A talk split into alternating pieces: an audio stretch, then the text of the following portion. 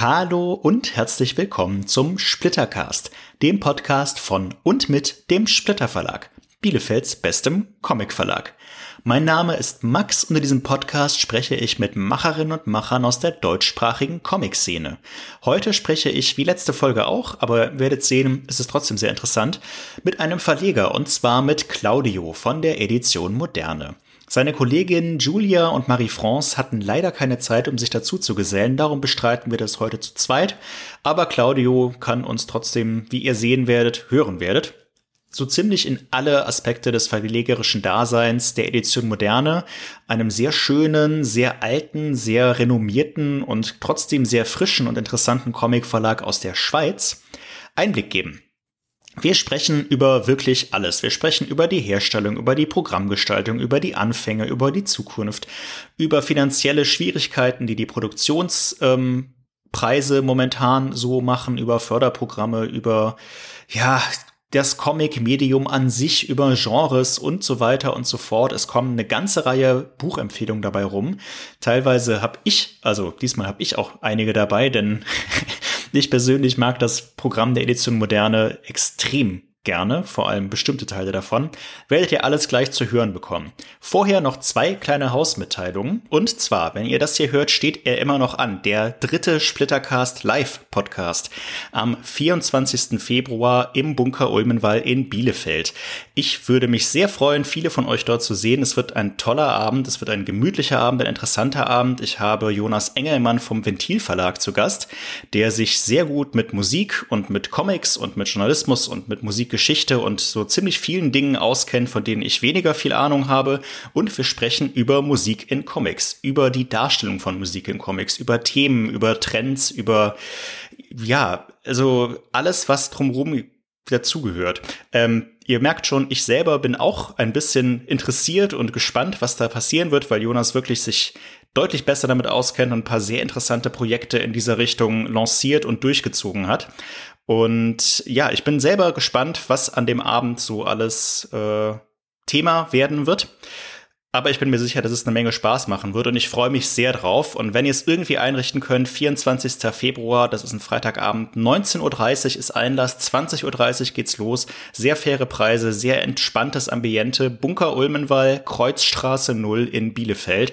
Ist vom Hauptbahnhof auch innerhalb weniger Minuten super zu erreichen ich würde mich freuen und ich kann es tatsächlich auch nur empfehlen. Ähm, falls ihr natürlich nicht dabei sein könnt, hört ihr die Folge ganz normal an dieser Stelle ein paar Tage später. Gar kein Thema. Und die zweite Vorabmeldung, die tragt, hat mir zugetragen oder ich sage das jetzt auf äh, Hinweis, Anraten, Anmerkung, Kommentar von lieben Stefan, dem Betreiber von Dudes Comic Corner, den ich in einer früheren Folge auch mal hier zu Gast hatte. Und zwar, wenn ihr das hier hört, ist es schon, glaube ich, ein, zwei Wochen her, aber als wir das hier aufnehmen, war es gestern, haben wir eine neue Edition von unserem Comic Dracula angekündigt. Die Adaption von Georges Bess, die jetzt zum zweiten Mal ausverkauft war, das heißt, geht jetzt in die dritte Auflage gerade. Ziemlich opulentes Teil, sehr geiler Schwarz-Weiß-Comic. Unfassbar intensive Adaption. Bess hat inzwischen auch Frankenstein adaptiert. Ähm, das war eine ja, und ach so, genau. Und zwar machen wir eine Neuauflage. Neuauflagen machen wir ja relativ viele und sehr regelmäßig. Aber diesmal eine erweiterte Neuauflage mit neuer ISBN und jetzt keinem goldenen Cover mehr, sondern einem roten. Und Stefan meinte, dass in seiner Discord-Community da ein paar Stimmen laut geworden wären, die halt sich gefragt haben, warum wir das machen und nicht einfach die goldene Edition nochmal nachdrucken. Denn man könnte uns das ja so ein bisschen als Geldmacherei auslegen dass jetzt diese 16 Seiten jetzt halt kommen und nicht vorher schon da waren, ähm, um jetzt halt Sammlerinnen und Sammler zu zwingen, in Anführungszeichen, die rote, die neue Edition, die erweiterte Neuauflage auch zu kaufen. Die ist zugegebenermaßen auch ein bisschen teurer. Das liegt allerdings nicht, also das liegt an den 16 Seiten mehr, ja, aber das liegt vor allem auch daran, dass seitdem wir die zweite Auflage rausgegeben haben, die Produktionspreise ziemlich drastisch gestiegen sind wir können dieses Buch mit 224 Seiten einfach nicht für denselben Preis wie vorher mit 208 und vor anderthalb Jahren nochmal drucken. Geht leider nicht. Und warum wir die erweitern und mit dem neuen Cover versehen, ist, weil wir das aus Frankreich abgeguckt haben, ehrlich gesagt. Wir finden es ehrlich gesagt oder das ist unsere Meinung, ihr könnt gerne eure Meinung dazu auch uns nennen, uns wissen lassen, finden es schöner, dass wir jetzt diese 16 Seiten, das ist eine Kurzgeschichte und zusätzliches Skizzenmaterial, jetzt zugänglich machen für Leserinnen und Leser, die es interessiert. Und selbst wenn sie nur mal reinblättern, um es sich anzuschauen, ihr müsst das Buch ja nicht unbedingt kaufen, ihr könnt es ja auch ausleihen, viele Bibliotheken werden das haben, ähm, als einfach so zu tun, als wäre es das nicht. Also es ist so ein bisschen, wie man es macht, macht man es verkehrt möglicherweise. Wir haben uns dafür entschieden, die vollständige Edition rauszugeben. Das ist auch die, die in Frankreich jetzt noch verfügbar ist. Die goldene alte Edition ist nur noch antiquarisch da. Der Originalverlag Lenar hat auch nur noch die goldene, äh, die rote Edition im Programm. Und äh, kleine Randbemerkung. Wir nennen sie jetzt erweiterte Neuauflage oder neue Edition. In Frankreich ist es die Edition definitiv, also definitive Edition, die Definitive Edition was in meinen Ohren zumindest, das ist jetzt meine persönliche Meinung, ein bisschen reißerischer klingt und ein bisschen mehr nach kauft das, als wenn wir jetzt sagen, ja, es ist eine Neuauflage und wir haben ein paar Seiten dran gehängt, aber im Grunde ist es derselbe Inhalt, denn im Grunde ist es derselbe Inhalt. Und jetzt habe ich schon wieder viel zu viele Worte darüber verloren, aber ähm, Stefan hat das so mir reingespielt und meint, hat gefragt, ob ich das nicht im Podcast mal ansprechen könnte. Und ich dachte, ja, dann mache ich das doch mal. Schreibt uns solche Kommentare, Anmerkungen, Hinweise immer gerne an info@splitter-verlag.de oder auf den sozialen Medien @splitterverlag. Ähm, ich kann nicht versprechen, alles hier äh, verbal zu beantworten. Die meisten Sachen antworten wir schriftlich. Aber ja, hin und wieder halt doch. Und wenn ihr das grundsätzlich gut findet, dass ich das tue, dass wir das tun, schreibt mir das auch gerne, dann mache ich solche Hausmitteilungen mehr. Ich habe nur immer Angst, dass die Folgen dadurch viel zu lang werden. Äh, und jetzt komme ich schon wieder nicht zum Punkt. Viel Spaß mit Splittercast Folge 43 mit Claudio aus der Edition Moderne. Hi, lieber Claudio, herzlich willkommen zum Splittercast und vielen Dank, dass du gekommen bist. Schön, dass du da bist. Geht's dir gut soweit? Hey, ja, es geht mir gut. Und hi, danke, dass ihr mich habt oder du mich habst, äh, hast. Sorry. Es freut mich sehr, da Teil sein zu können von dem Splitter-Podcast. Ja, sehr gerne. Also wie gesagt, die Freude ist ganz meinerseits, unsererseits. Also ich mache das ja stellvertretend, sage ich mal, für den Verlag. Ähm, genau, du äh, bist von ganz weit weg. Naja, gut, geht so zugeschaltet. Zum Glück in Zeiten des Internets ja nicht mehr so das Thema. Aber du bist in Zürich gerade in der Schweiz, schätze ich mal. Das ist richtig, ja. Ja, liebe Grüße aus Bielefeld. liebe Grüße nach Bielefeld. Danke sehr. Du, Claudio, bist jetzt zusammen mit der Julia Marti und Marie-France, Marie-France, wie spricht die sich Marie, Marie-France, schon richtig. Marie-France Lombardo, ähm, Leiter der Edition Moderne, ähm, einem Comicverlag in der Schweiz, einem coolen Comicverlag in der Schweiz, ein Comicverlag Schweiz, den ich selber auch sehr gern mag. Ähm, das ist ja aber noch nicht so lange der Fall. Ihr drei ähm, macht das jetzt seit zwei Jahren, anderthalb Jahren. Korrigier mich, wenn es nicht richtig ist. Also als Trio ja. Auf, ähm, also jetzt seit wir quasi wirklich als Trio gleichberechtigt sind, machen wir das seit einem Jahr, seit gut einem Jahr. Und wir haben davor schon auch mit Marie-France äh, ein Jahr zusammengearbeitet. Julia und ich sind noch ein bisschen früher dazugekommen. Aber jetzt quasi so komplett oder so fühlt sich zumindest an, jetzt gerade sind wir seit einem Jahr. Ja, also jetzt, wo ihr zu dritt seid, würdest du sagen, das ist so der Status, in dem ihr sein wollt, wo das, wo das, das, das Verlagsteam quasi voll ist, oder? Ähm, ja, also ja, ja. Also jetzt so auf dieser Ebene, auf dieser Ebene von, von Zusammenarbeit, auf gleichberechtigte Zusammenarbeit fühlt sich wirklich sehr richtig an so. Und unbedingt. Ich, ähm, wenn es jetzt das, die, das finanzielle zuließe, wäre es auch schön, vielleicht eben ein bisschen Administration noch abgeben zu können. Also da mhm. kann ich mir schon vorstellen, dass da noch was, ähm, ja, das wäre angenehm. Allerdings, jetzt wissen wir halt einfach über alles sehr, sehr genau Bescheid. Ist auch nicht verkehrt, wenn man dann alles mal Einblicke hat, ne? Ja äh, und sich da durchfuselt. Und würdest du sagen, ihr seid äh, gut eingearbeitet inzwischen? Habt ihr euch so ein bisschen eingegroovt? Ich meine, also ein Jahr oder zwei Jahre ist echt keine so wahnsinnig lange Zeit, um so ein, so ein ganzes Unternehmen, geschweige denn einen Verlag zu leiten. Nee, natürlich nicht, aber es ist eben, also ich meine, der Prozess, der, der quasi der Übergang hat ja schon sehr viel früher eigentlich, oder früher eingesetzt, als David ähm, ja, was war das, irgendwie 2015 oder so, ähm, uns zum ersten Mal gefragt hat, ob wir denn Lust hätten, seine Nachfolge anzutreten. Ach, so lange war das schon in der, in der Pipeline quasi. Ah, okay. Ja, also es ist einfach seit 2019 hat er dann, haben wir den, also hat er den Verlag äh, wirklich uns übergeben. Also ja. seither sind wir quasi in Charge. Er hat dann noch ein Jahr für uns gearbeitet. Davor haben wir ein, ein paar Jahre so wie eine Geschäftsleitung gebildet mhm. und auch so, oder quasi auch angefangen, wie so eben auch als Praktikum bei ihm, um das Verlagshandwerk äh, zu lernen, weil sowohl Julia wie auch ich und Marie-France, wir kommen alle nicht, also wir haben alle keine Ausbildung, äh, weder kaufmännisch noch verlegerisch in irgendeiner Form. Und ähm, eben als wir dann angefangen haben, mit David zusammenzuarbeiten, beziehungsweise auch als es dann darum ging, dass er irgendwann mal aufhört, war natürlich die Frage, ja, wie, wie, ähm, wie kann er uns das übergeben? Und irgendwann ist uns halt, haben wir gemerkt, es geht eigentlich nicht. Also der Verlag Aha. Edition Moderne hat zu einem großen Teil halt auch wirklich in der Person von David, also in seinem Kopf, oder ne? ja, ja. Und, quasi dieses Wissen oder diese Mechanismen zu adaptieren oder aus ihm zu extrahieren, äh, das ist schon mal schwierig. Mhm. Ähm, nur schon auch, weil eben, weil wir es nicht, also quasi, weil nicht eine Person mehr das ist, äh, das macht, sondern halt wir das von Anfang an als Team das machen wollten. Also das ist das eine, dass wir miteinander sprechen müssen, uns nicht also quasi nicht beide alles machen, sondern auch da irgendwie versuchen, sinnvolle Synergien zu finden. Und ähm, gleichzeitig ist natürlich so, dass auch David dadurch, dass er den Verlag 81 gegründet hat und auch sich gewisse Dinge angewöhnt, ähm, die wir wollten wir natürlich nicht so weitermachen. Also wir haben zum Beispiel einen ganz anderen Zugang zur Digitalität. War uns klar, wir müssen, wollen den Verlag viel, äh, viel mehr auch digital, also ja, digitalisieren. Ja, kannst du da ein Beispiel kurz für geben? Also ich weiß, dass äh, ihr habt eure Website relaunched, wie man das so schön sagt.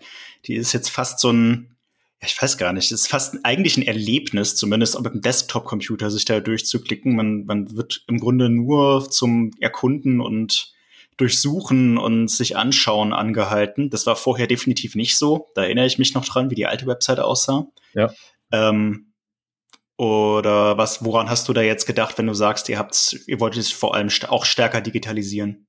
Also ja, das ist, äh, daran habe ich jetzt gar nicht mal an, in erster Linie gedacht. Das, das dachte ich mir. Auch, äh, dass, dass quasi, dass wir den, das Ganze, also quasi auch eben der Edition Moderne überhaupt, äh, auch wie so, also eben Julia und ich sind ja beide Gestalter, ihnen mhm. entsprechend ähm, war das uns natürlich, also ja, da haben wir eh immer Bock drauf, da ähm, Zeug zu machen und Neues auszuprobieren. Aber nee, ich, äh, eher Backoffice, Verlagssoftware. Ah, ja, ja. Mhm. Dabei, also weißt du, so. Ja, verstehe. Ja, ein, ein Interface mit, mit der Distribution und so, quasi, die dann auch äh, Honorarabrechnung bis zu einem gewissen Grad automatisieren äh, ja. zu können. Ja, halt ja. So, so, Dinge, oder? Also das ist, äh, Du, wie, da, da, da, das geht uns ähnlich. Also das ist an dem Punkt äh, stehen wir teilweise auch, beziehungsweise haben schon ein paar Schritte in die Richtung gemacht. Äh, ich ich kenne ich kenn diese Problematik irgendwoher. Ähm, da darf man nicht stehen bleiben, ja. Das ja. ist schon richtig. Ähm, du hast gerade schon angesprochen, ähm, Julia und du, ihr seid GestalterInnen mhm. Ähm, Marie-France hat die auch einen Gestalter, das weiß ich jetzt ehrlich gesagt gar nicht, hat die auch irgendwie Design-Background oder von wo kommen, kommt, kommt die so? Nee, also studiert, also studiert hat sie Geschichte, also ist Historikerin, mhm. hat aber schon davor für das Bundesamt für Kultur ähm, gearbeitet und da war sie zuständig für, ähm, für die schönsten Schweizer Bücher ah. und Swiss Design Awards. Ja, ah ja, ja, ja. Okay, also auch vom Fach quasi. Genau, als Buchfach. Auch, auch aus in diesem, in diesem Ding, im, äh, ja, aber jetzt nicht, jetzt eben mehr vom, vom Kulturmanagement-Aspekt mhm. her, jetzt nicht vom selber gestalten. Ja. Und wie kamt ihr dann dazu mit David, David Basler, äh, den Nachnamen, glaube ich, sollten wir noch kurz an der Stelle einmal einwenden, der den, die Edition Moderne damals mitgegründet hat zumindest und zuletzt dann alleine noch leitete. Ähm, wie kamt ihr dann an ihn quasi? Du hast gerade schon gesagt, ihr habt ein Praktikum bei ihm gemacht und dann ging das ja anscheinend alles relativ schnell. Ähm, seid ihr da einfach in, also ja, wie darf man sich das vorstellen? Seid ihr einfach mal an die Tür klopfen gegangen und gesagt, jo, wir dachten uns, wir machen mal was mit Comics. Äh, sind wir hier richtig? Oder wie sah das aus? Nee, nee, es hat eine viel längere Vorgeschichte. Ähm, David ist ja auch einer der mit nicht ganz Gründer, aber ich glaube seit, äh, zweit, seit der zweiten Ausgabe dabei beim Strapazin. Mhm, dem Comic-Magazin. Genau. Ja. Und ähm, während meines Studiums als also äh, Grafik, als ich Grafik studiert habe, hat mein der, der Abteilungs-, also der, der zuständig, der, wie sagt man dem? Äh, äh, Teilungsleiter? Teilungsleiter, ja, das, ja. das Graphic Design. Das mhm. war Rolli, Rolli, Fischbacher, der auch viele Covers für die Edition Moderne gemacht hat. Mhm. Zum Beispiel die Graphic Novel-Reihe, falls sich noch jemand daran erinnert, ähm, der Edition Moderne, ist von ihm gestaltet. Anyway. Ach, ja, Entschuldigung, ja, ich erinnere, da war, da war David auch sehr stolz drauf auf diese Reihe. Ja, ja, ja die ist auch sehr schön. Mhm. Und okay. ähm, ja, auf jeden Fall hat ähm, er mich eigentlich zu einem Praktikum verdonnert. Ich hatte nicht so richtig also ein Praktikum während meines Studiums, weil ich äh, und er fand so, ja, aber das ist quasi Pflicht, Teil der Ausbildung. Mhm. Und, äh, du musst ein Praktikum machen, aber ich biete dir an, mit mir ein Strapazin zu gestalten. Ah ja.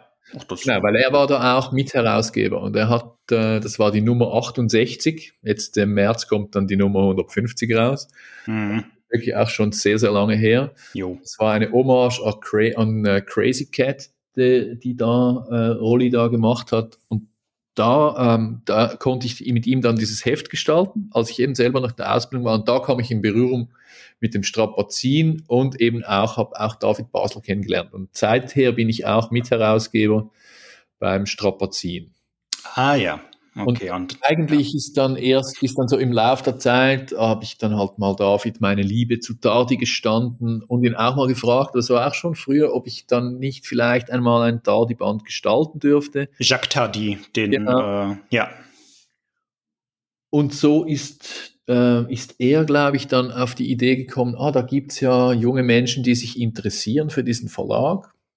Also eben da, also viel später dann auch, die quasi vom Design und Bücher und, und Comic, also quasi wie so verschiedene Aspekte des Publizierens äh, sehr, sehr gerne mögen. Und wie er genau dann auf die Idee gekommen ist, uns zu fragen, mhm. das weiß ich nicht.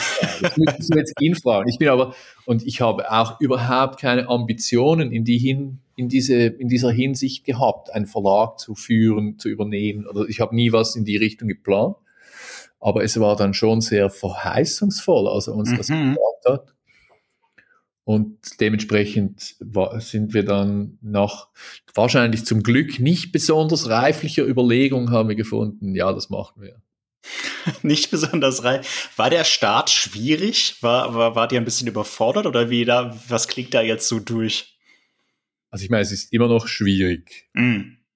Es ist natürlich so eben, ich meine, die Edition Moderne ist, ist so ein sehr, sehr renommierter Verlag, oder? Ja. Also, also, er hat eine sehr, sehr große Geschichte und auch so eine Reputation. Also das haben wir uns zum Beispiel schon mal nicht überlegt. Quasi ist dieses, wäre dieses Erbe, äh, ist das, könnte das auch eine Last werden? Was finde ich zum Beispiel schön. Wir haben so frisch von der Leber weg einfach gefunden, ah, okay, wir machen das jetzt so und so. Also eben nicht so, wir waren gar nicht so ehrfurchtsvoll. Ich glaube, das hat sich, also wir waren nicht respektlos, oder glaube ich zumindest. Mhm ähm, aber wir haben das nicht jetzt so, zum Beispiel eben so, das war nicht so eine Schwere. Dann haben wir uns auch nicht überlegt, dass eben, dass wir einen Verlag haben, der ähm, im Jahr zwölf Bücher rausgibt, den wir quasi währenddem dieser Verlag fliegt, wenn du ihn mit einem Flugzeug vergleichst, am Fliegen. Also wir müssen, also wir mussten diesen Verlag oder sind immer noch daran, diesen Verlag quasi währenddem wir dieses Flugzeug fliegen, umzubauen. Wir können nicht ja. landen, oder? Es muss einfach, es geht einfach weiter. Ja. Das ist zum Beispiel auch etwas, ähm, wenn ich jetzt mir im Vorgängig, wenn mir irgendjemand gesagt hätte, das bedeutet dann aber so und so viele Arbeitsstunden, hätte ich vielleicht auch gedacht, ja, mh, hm, nee, weil ursprünglich war auch so die Idee, dass ich immer noch selber ein Grafikbüro führe und das so quasi als Side-Project mache. Aha, okay, ja. Das sind also, das ist dann sukzessive gekommen, dass das, dass das halt nicht geht und so. Und wenn ich das alles vor, im Vorgänger gewusst hätte, hätte ich wahrscheinlich auch viel mehr Angst davor gekriegt. Und so, ja. so hatte, ich, hatte ich die nicht. Und ich glaube, Julia geht es ähnlich. Und, und Marie-France war auch so, wir, sie, wir haben sie angestellt eben quasi für administrative Geschichten und dann ist, ist das, aber innerhalb von sehr, sehr kurzer Zeit haben wir uns so gut verstanden und wollten das wie so auf einen anderen, auf eben ein anderes Fundament stellen. Auch unsere Zusammenarbeit, das sind alles nicht quasi jetzt so geplant, ganz exakt und dann ist es so gekommen, das, sondern es ist eben wie so rollende Planung. Und so ja. ist auch eben unsere Zusammenarbeit wir haben recht lange auch an einem Organigramm rumgebastelt, wer macht was. Ach echt? Okay, wow. Also so richtig reißbrettartig äh, und mit äh, Plan. Also ja, also es gibt, das, den gibt's, ja. Es ist ein A3-Blatt mhm. mit so verschiedenen Ressorts, aber, die, und eben, aber wir haben das dann halt mal gemacht und dann so, so, sind so gefahren und gemerkt, ah, das funktioniert wegen dem und dem nicht und dann wieder ein bisschen umgebaut und so.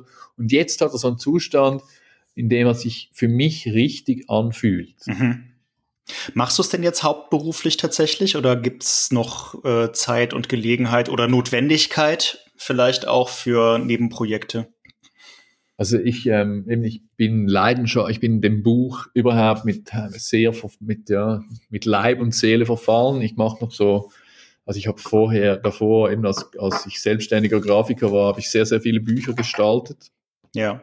Und jetzt mache ich das nicht mehr so, eben diese Commission Work, ähm, also so Museumskataloge und so mache ich momentan nicht mehr. Mhm. Also ich habe wirklich Bock auf ein Projekt. Also ich, ja. ich, ich mache immer noch so zwei, drei Bücher pro Jahr nebenher. Aber das ist, jetzt ist eben, jetzt ist so, dass äh, die Edition Moderne ist tatsächlich mein Hauptberuf und äh, das andere sind quasi jetzt so Hobbyprojekte, wenn du so willst. Ja, verstehe schon. Ähm gut, äh, war vielleicht auch irgendwie, also es ist ja vielleicht auch besser so oder trauerst du dem eher so ein bisschen nach? Quasi. Also ich meine, ich, ich, ich kenne es ja auch, Verlag zu leiten, also ich kenne es von meinen Chefs, Verlag zu leiten, ist ein wahnsinnig kleinteiliger und viel vielseitiger Job. Also du hast es ja gerade schon angesprochen mit Administration, Tantiemen auszahlen, Verträge managen. Äh, der ganze Herstellungskram hängt dann ja auch noch mit dran. Ähm, ist es dir recht so? Nur mal ganz plump gefragt. Ja. Gut. Schön. Also eben, es gibt, es gibt, es gibt noch Stellschrauben, an denen man ja, gut, klar.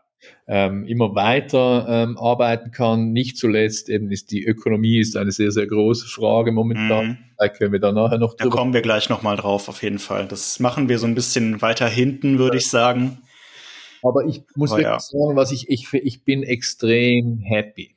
Schön. Ich fühle mich wirklich sehr, sehr wohl in dieser Position, weil es halt tatsächlich ganz, ganz viele Aspekte ähm, beinhaltet, die ich, also eben nicht jetzt einfach irgendein Verlag, sondern dieser Verlag, Comic-Verlag, also es, eben, es sind Bücher, es sind Geschichten, es geht um Zeichnung, es geht darum, mit, mit einem, einem Buch kann man quasi auch eben, dann geht es um Vermittlung dieses Buches, ein Publikum für dieses Buch, es ist mhm. ein, ein Werkzeug auch eben, um mit Leuten in Kontakt zu kommen. Das finde ich alles Aspekte, die ich wahnsinnig gerne mag und dafür nehme ich dann halt auch das mir ein bisschen weniger liebsame Zeug äh, in Kauf. Und momentan zumindest geht die Balance auf. Mal, mal ein bisschen besser, mal ein bisschen weniger gut, je nachdem, wie fit ich gerade bin, oder? Es gibt, das kennt, kennt ihr wahrscheinlich alle. Man, manchmal hat das Gefühl, es ist alles zu viel und mhm. das kleinteilige Zeug frisst einen auf und lässt einen zu wenig Zeit für das Schöne. Aber jedes Mal, wenn ich dann eben wieder ein Buch, jetzt gerade habe ich ein Buch in Druck geschickt. Ich meine, jetzt bin ich wirklich wie ein Kind vor, vor Weihnachten, oder? Also wann ja. kann ich endlich dieses Geschenk aufmachen? Also das Buch, wenn es dann kommt, jetzt muss ich noch einen Monat warten. Jetzt bin ich wirklich so ein bisschen hibbelig. Ja, natürlich, das können wir auch, kriegen einmal im Monat kriegen wir ja auch unsere Druckereibücher dann zugeschickt mhm. und für alle, also meine Kollegin Aline verschwindet äh, zweimal im Jahr für anderthalb Monate in Lizenzabrechnungen und muss sich da irgendwie durchbeißen. Und dann gibt's auch immer wieder in der Grafik und in der Gestaltung natürlich so Brocken, die irgendwie Probleme bereiten, wo dann die Datenmaterialien nicht so richtig gut sind oder wie auch immer. Das sind alles Probleme, die ich nicht habe. Äh, ich bin fein raus. Aber ähm, ha? Du hast andere wahrscheinlich. Ich habe an, ja gut, ich habe andere Probleme. Ich muss dafür am wahrscheinlich mit Abstand am meisten E-Mails schreiben und telefonieren. Aber gut, jedem das seine. Aber wenn man dann sein Lieblingsbuch irgendwie dann aus der Druckerei bekommt, jetzt Äh, vor kurzem habe ich wieder was gekriegt, was sehr, wo ich sehr lange drauf gewartet habe oder wo man, wenn man dann sieht, es ist wirklich gut geworden und die Leute freuen sich drüber und es wird viel gekauft, das, das äh, entschädigt für vieles, muss man echt sagen. Ja. Ähm, eine etwas ja private Frage würde ich jetzt nicht, also aus, für mich privat eher, nicht nicht für dich. Ähm, aber ich habe es an diesem Podcast auch schon mal erwähnt und äh, es klang jetzt auch kurz mal durch. David Basler war auch für mich der Einstieg in die Comic-Szene. Ich habe damals ja auch ein Praktikum bei der EZ Moderne gemacht. Das war 2000, schlag mich tot, so also vor sieben Jahren oder sowas um den Dreh, glaube ich. Damals habt ihr noch ein Atelier euch geteilt mit dem Strapazin auch. Genau. Ich habe leider vergessen, wie die Adresse war, aber das habe ich damals als extrem cool empfunden. Also im äh, vollkommen unironisch gemeint, weil da viele Zeichnerinnen und Zeichner, Kathi Ritten, Rickenbach war da mit dran, äh, zum Beispiel noch mit drin. Äh, damals noch Christoph Badu ähm, zum Beispiel und auch euer Übersetzer oder euer, euer Hauptübersetzer, der ähm, Christoph Schuler. Christoph ist ja mit Vornamen, ne? Ja, genau. Ähm, saß dann hinten und David so an seinem Master-Schreibtisch und äh, das war einfach eine richtig coole, kreative, spannende Umgebung. Ähm, aber ich weiß, dass ihr nicht mehr in dem Atelier jetzt seid. Ihr seid umgezogen, ne? Das ist richtig, ja. Wie sieht es denn jetzt bei euch aus, wenn man sich, also wir haben ja quasi, wir sind ja allein in unserem Gebäude, mhm. ne, aber ähm, teilt ihr immer noch irgendwie so ein Kreativatelier mit, mit anderen Leuten oder ähm, seid ihr jetzt alle im Homeoffice dauerhaft oder sowas? Kann ja auch sein, wo ich so drüber nachdenke. Nee, nein, wir haben einen kleinen, äh, wir haben ein kleines Ladenlokal, auch in Zürich. Ähm, Ach echt? Ach cool. Und mit Verkauf richtig auch. Genau, ja. Ach das, schick. Das Wusste ich gar nicht. Äh, ja. Zwei Räume, also ein Vorder- und also gegen, gegen, gegen die Straße mit einem Schaufenster und, an, und ein, ein bisschen kleinerer noch äh, gegen hinten. Mhm. Hinten haben wir quasi unsere, unser Büro. Also es ist wirklich, ist wirklich klein. Es steht ein großer Tisch drin, wo wir quasi dreiseitig äh, dran sitzen, noch mit unserem Azubi. Ja. Und vorne ist ähm, auf der einen Seite sind quasi die ganzen Edition moderne Bücher, die man ja da kaufen kann. Also wir haben nicht jetzt so Ladenöffnungszeiten, das ist einfach offen, wenn wir da sind. Sehr charmant, ja. vis-à-vis, also wir verkaufen nur Edition moderne Bücher. Also ist nicht, wir wollten nicht auch noch einen Buchladen ja. aufmachen. Ja. Und vis-à-vis die, ich weiß nicht, ob du dich erinnerst, David hatte doch eine große Comic-Bibliothek. Ja, die inne. Von der habe ich auch viel profitiert. Über die habe ich zum Beispiel Reinhard Kleist kennengelernt. Also nicht persönlich, sondern als Zeichner. Mhm. Aber ja. Und die hat er uns auch vermacht und die haben wir jetzt, die ist quasi, steht vis-à-vis -vis von den anderen, Ach, von Büchern. Ja. Und das wollen wir, also es ist natürlich jetzt eben noch, wir sind während Corona äh, umgezogen und dementsprechend ist das immer noch so. Auch das ist ein bisschen rollend, dass das ein bisschen bekannt wird. Aber dass man, die Idee ist, dass man eigentlich immer kommen kann und diese Bücher, das, also für, wir, wir leihen sie nicht aus, das ist uns auch zu mühsam, aber es soll die Möglichkeit sein, wirklich dahin zu kommen und mit diesen Büchern zu arbeiten, die alle anzugucken, was immer, immer man machen möchte.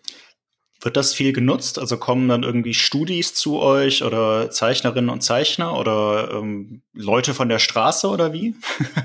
Noch nicht so, aber es kommen immer wieder mal Menschen und denen sagen wir das natürlich und das, äh, ja, das wird sich dann irgendwann so ein bisschen mehr verbreiten. Es ist auch so, dass schon, ähm, also das hat sich jetzt schon ein bisschen etabliert, dass immer wieder Schulklassen, also Lehrpersonen mit ihren SchülerInnen oder Studierenden mhm. vorbeikommen, wir dann quasi eigentlich da im Laden ein bisschen über Comics und die Edition, also im Allgemeinen und äh, spezifisch Edition Moderne natürlich äh, sprechen. Und das, das ist schon etwas, das immer mehr so ein bisschen geschieht.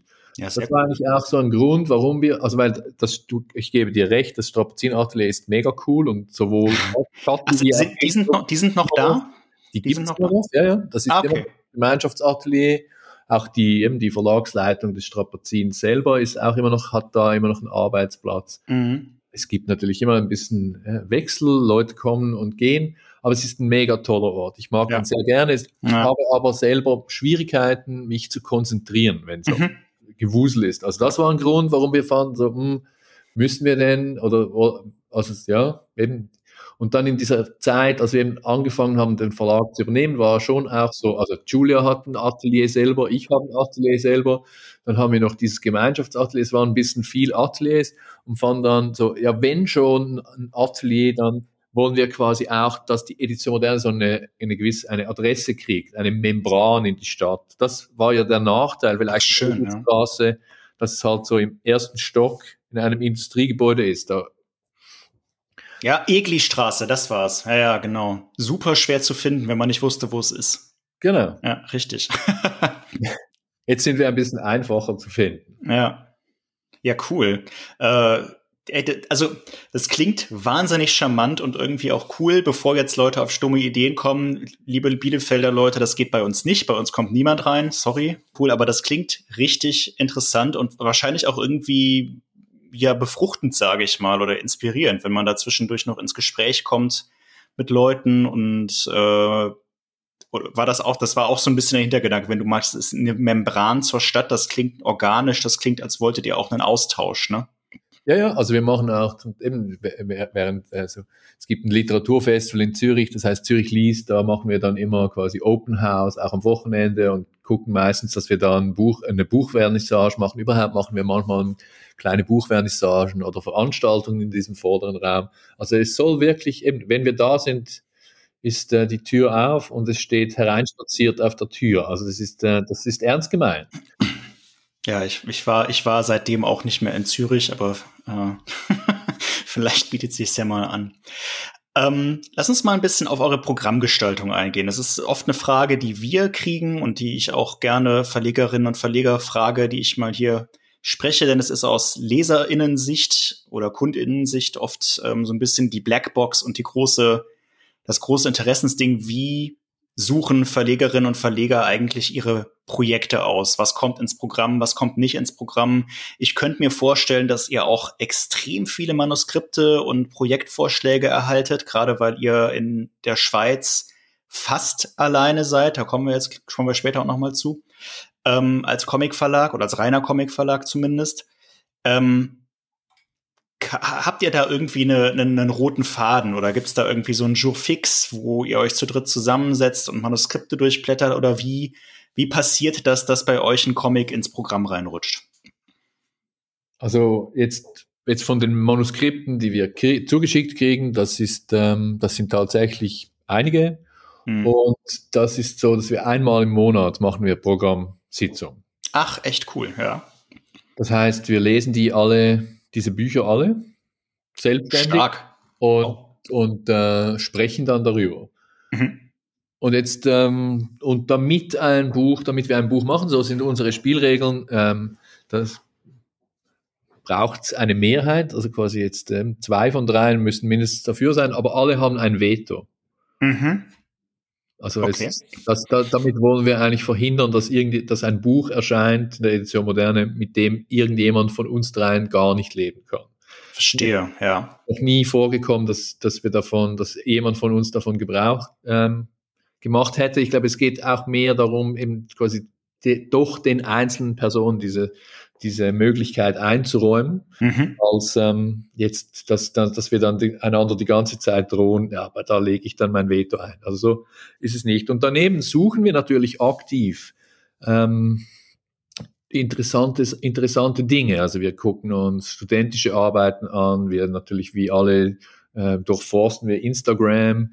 Auf, äh, wir, wir waren jetzt gerade in Angoulême, gucken uns da Zeug an äh, sagen uns, äh, unseren, ähm, unseren Autorinnen natürlich ähm, auch immer, sie sollen, wenn sie was Interessantes sehen, sollen sie uns das unbedingt mitteilen. Das heißt, es ist eine Mischung von was an uns herangetragen wird und auch was wir aktiv suchen. Ja, verstehe. Wie viele Programmplätze habt ihr im Jahr? Eins, du hast vorhin gesagt zwölf Bücher im Jahr, aber es ist eigentlich ein bisschen mehr, oder? Ja, ja, also das ist äh, diese Regel von den zwölf Büchern haben wir eigentlich übernommen, ja. Also es mhm. war die, also Edition Moderne verlegt äh, traditionellerweise zwölf Bücher und es ist auch eigentlich gar nicht so ähm, jetzt rein Workload-technisch, oder? Je, ist ja immer noch je, jeden Monat ein Buch und da wir die Bücher selber gestalten und auch die Herstellung der Bücher selber machen und äh, also ja, eben alles selber machen, ist das dann gar nicht mehr so viel Zeit, die man hat für ein einzelnes Buch eben nebst dem ganzen Admin, das ja eh auch, der, das ja auch anfällt. Und es ist aber so, dass wir im, im 21 hatten wir unser 40-Jahr-Jubiläum. Und da haben wir ähm, eben 16 Bücher gemacht, also quasi zwölf Regeltitel. Da wollten wir ein sehr, sehr junges Programm machen, also quasi, wo geht die Edition moderne hin oder wo will sie hin und wo kommt sie her und haben deshalb vier Klassiker neu aufgelegt. Und das waren dann, ähm, ja, waren dann 16 Bücher und letztes Jahr wir, ja, leid, leider haben wir dann auch ein bisschen Blut geleckt, obwohl es uns überfordert hat. Und haben dann letztes Jahr, glaube ich, 14 doch auch wieder gemacht, oder 13, mit sicher 13. Ähm, mit, den, mit den jeweiligen zwei Büchern haben wir noch ähm, in Sprachvarianten gemacht, sind es dann wieder mehr, aber ich glaube, es sind 13 oder 14 Bücher gew gewesen letztes Jahr. Und jetzt, dieses Jahr im Frühjahr sind es tatsächlich sechs. Mal gucken, im Herbst sind es auch schon sicher sechs, vielleicht machen wir noch ein siebtes. Das ist noch offen. Okay.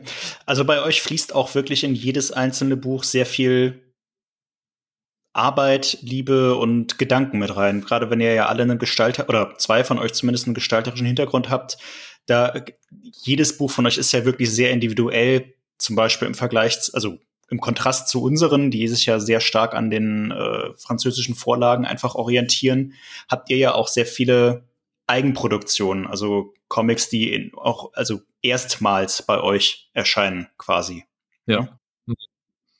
Ähm, was würdest du sagen? Äh, und in dem Punkt, so darauf wollte ich eigentlich hinaus. Aha, äh, unterscheidet sich euer Arbeitsprozess, euer ja, Pro Produktionsprozess, sage ich mal ganz technisch, eher sehr von dem von Splitter oder von Panini auch oder von äh, ja, Verlagen, die halt sehr viel mehr mit Lizenztiteln arbeiten und nach klarem Schema.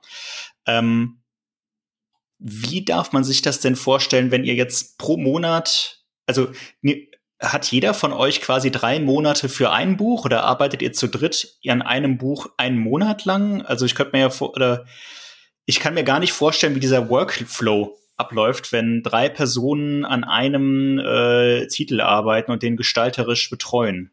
Oder Nee, also ich meine, es ist eben, das ist, es ist ja nicht so, dass du sagen kannst, jetzt im März fangen wir an mit dem Buch und dann im April ist es fertig und geht es in Druck. Mhm. Es, ja, es, sind ja zum Teil, das sind ja Prozesse, die zum Teil jahrelang gehen und immer wieder. Ne? Also jetzt gerade eben, wenn wir jetzt keine Übersetzungen machen, sondern Originalausgaben, ist es zum Teil so, dass wir mit den AutorInnen auch sehr häufig, also dass, dass die kommen zu uns, wenn das noch Storyboard Charakter hat und dann arbeiten wir mit ihnen an der Geschichte. Ah, okay. Auch, mhm. also jetzt nicht, weil wir diese Kontrolle wollen, sondern weil es ja immer auch schön ist, ein, einen Sparringpartner zu haben, irgendjemanden im Außen, mit dem man quasi auch dialogisch erörtern kann, ja, funktioniert klar. das jetzt oder funktioniert das nicht. Und weil wir vielleicht eben auch ein bisschen mehr Distanz haben, nicht so nah dra dran sind, ist das, können wir das Visa auch mit anderen Augen angucken. Und das ist dann das ist dann ein, ein Prozess, den wir begleiten, meistens nicht alle drei, aber dann doch ein oder zwei, also wir besprechen uns auch, weißt, also was, liest doch doch auch mal, was findest denn du, geht das auf, geht das nicht auf?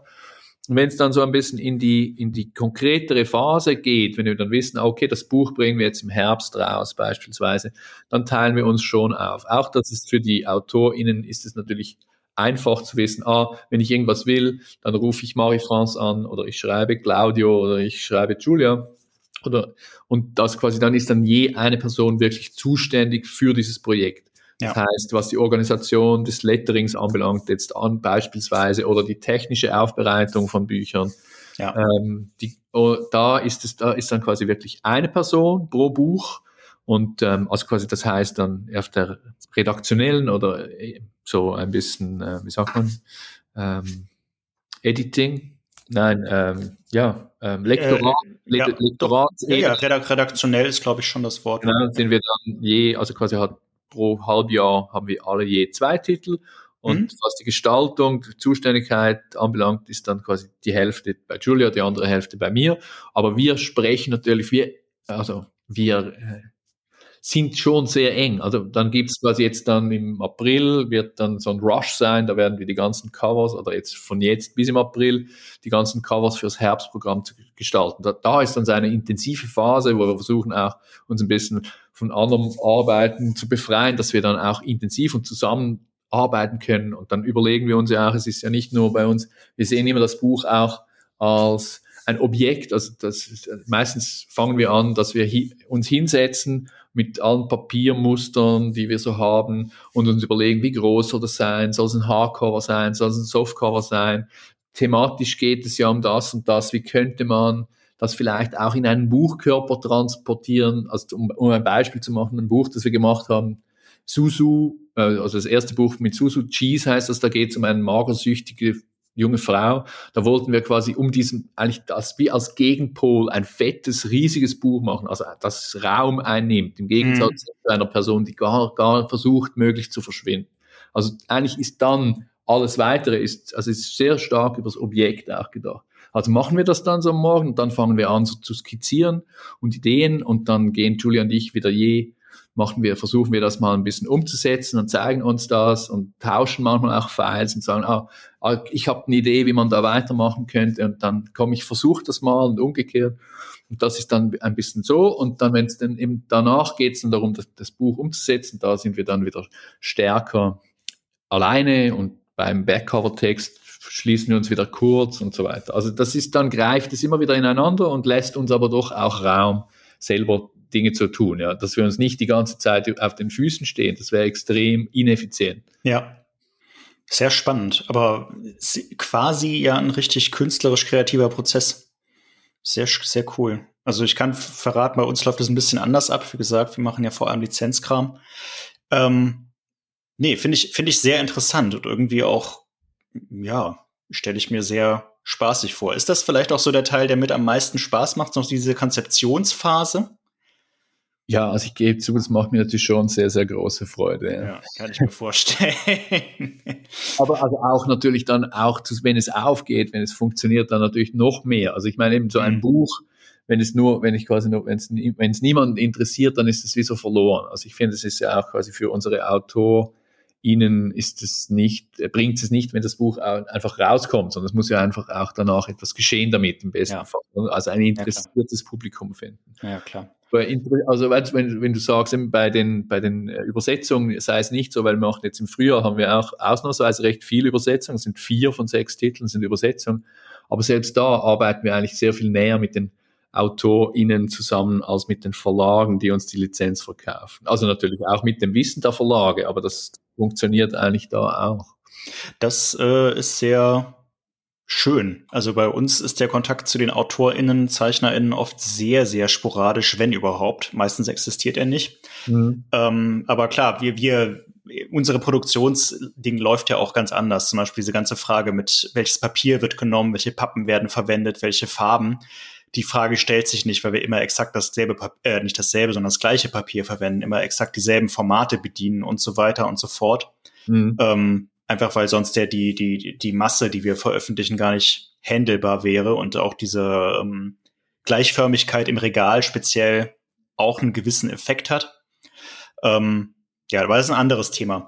Was mich jetzt noch interessieren würde, wir haben jetzt über das Herstellerische, über das Haptische, über das Gestalterische ein bisschen gesprochen, aber inhaltlich. Du hast es vorhin schon mal erwähnt, ähm, Ihr hattet 2021 so ähm, das Programm gestaltet nach dem Motto, dahin will die Edition Moderne, jetzt wird's, das ist die junge äh, Edition Moderne, da wollen wir hin.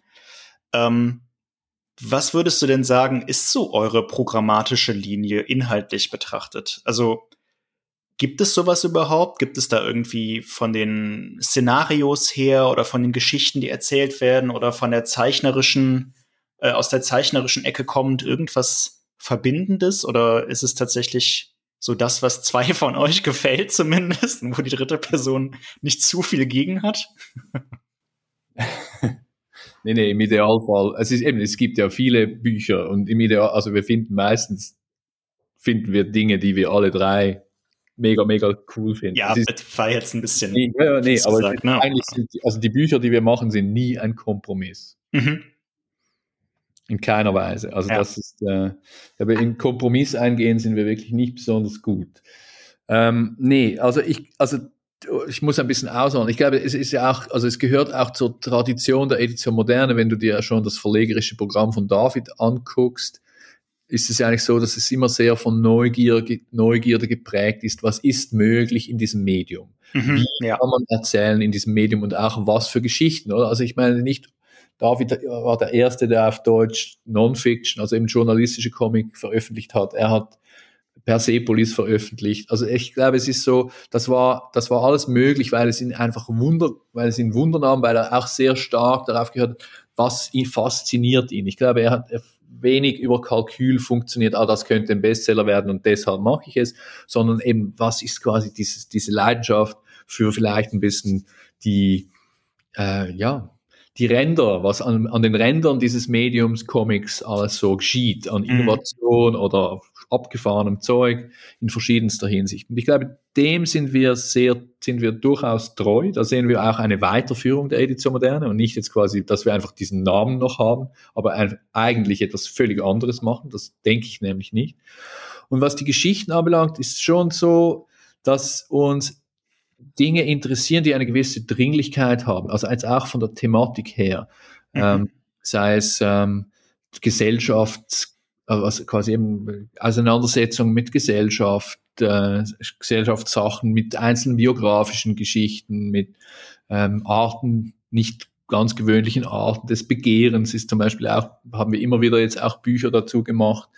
Ähm, und die ein, und, und das quasi, und das, das beides eigentlich quasi dieses Inhaltliche und das Zeichnerische oder das Gestalterische zusammen eine sehr hohe Präzision haben. Also ich, also eben eigentlich fast, finde ich fast interessanter den Begriff Präzision als schön. Natürlich sind wir visuell verführbar, weil wir sehr visuelle Menschen sind. Und wir müssen uns aber auch immer, oder ich für mich, ich will mich immer auch bremsen darin, weil es sich zeigt, dass manchmal Dinge, die nicht auf den ersten Blick schön sind, sehr, sehr präzise sein können und quasi die Erzählung mit der Erzählweise und den gewählten Mittel, Mitteln auch ähm, visuell eine sehr, sehr große Dringlichkeit eigentlich erzeugen können. Wenn ich einfach eine Seite angucke, dann finde ich das vielleicht ein bisschen nicht besonders toll auf den ersten Moment. Aber es entwickelt sich dann trotzdem eine, eine äh, ja, wie soll ich sagen, eine, eine Dringlichkeit in ich finde Dringlichkeit ein wahnsinnig gutes Wort. Präzision übrigens auch, aber ja. Das suchen wir, das, wo, da, diese Dinge, das, das interessiert uns. Ich glaube, das ist, das würde ich als roten Faden bezeichnen. Aber sonst wollen wir nicht eben äh, nur, ähm, ah, und das andere, was auch noch lustig ist, dass wir wirklich überproportional viel Science, Science Fiction oder so Alternate Science Fiction Bücher machen. Irgendwie scheint uns das zu gefallen.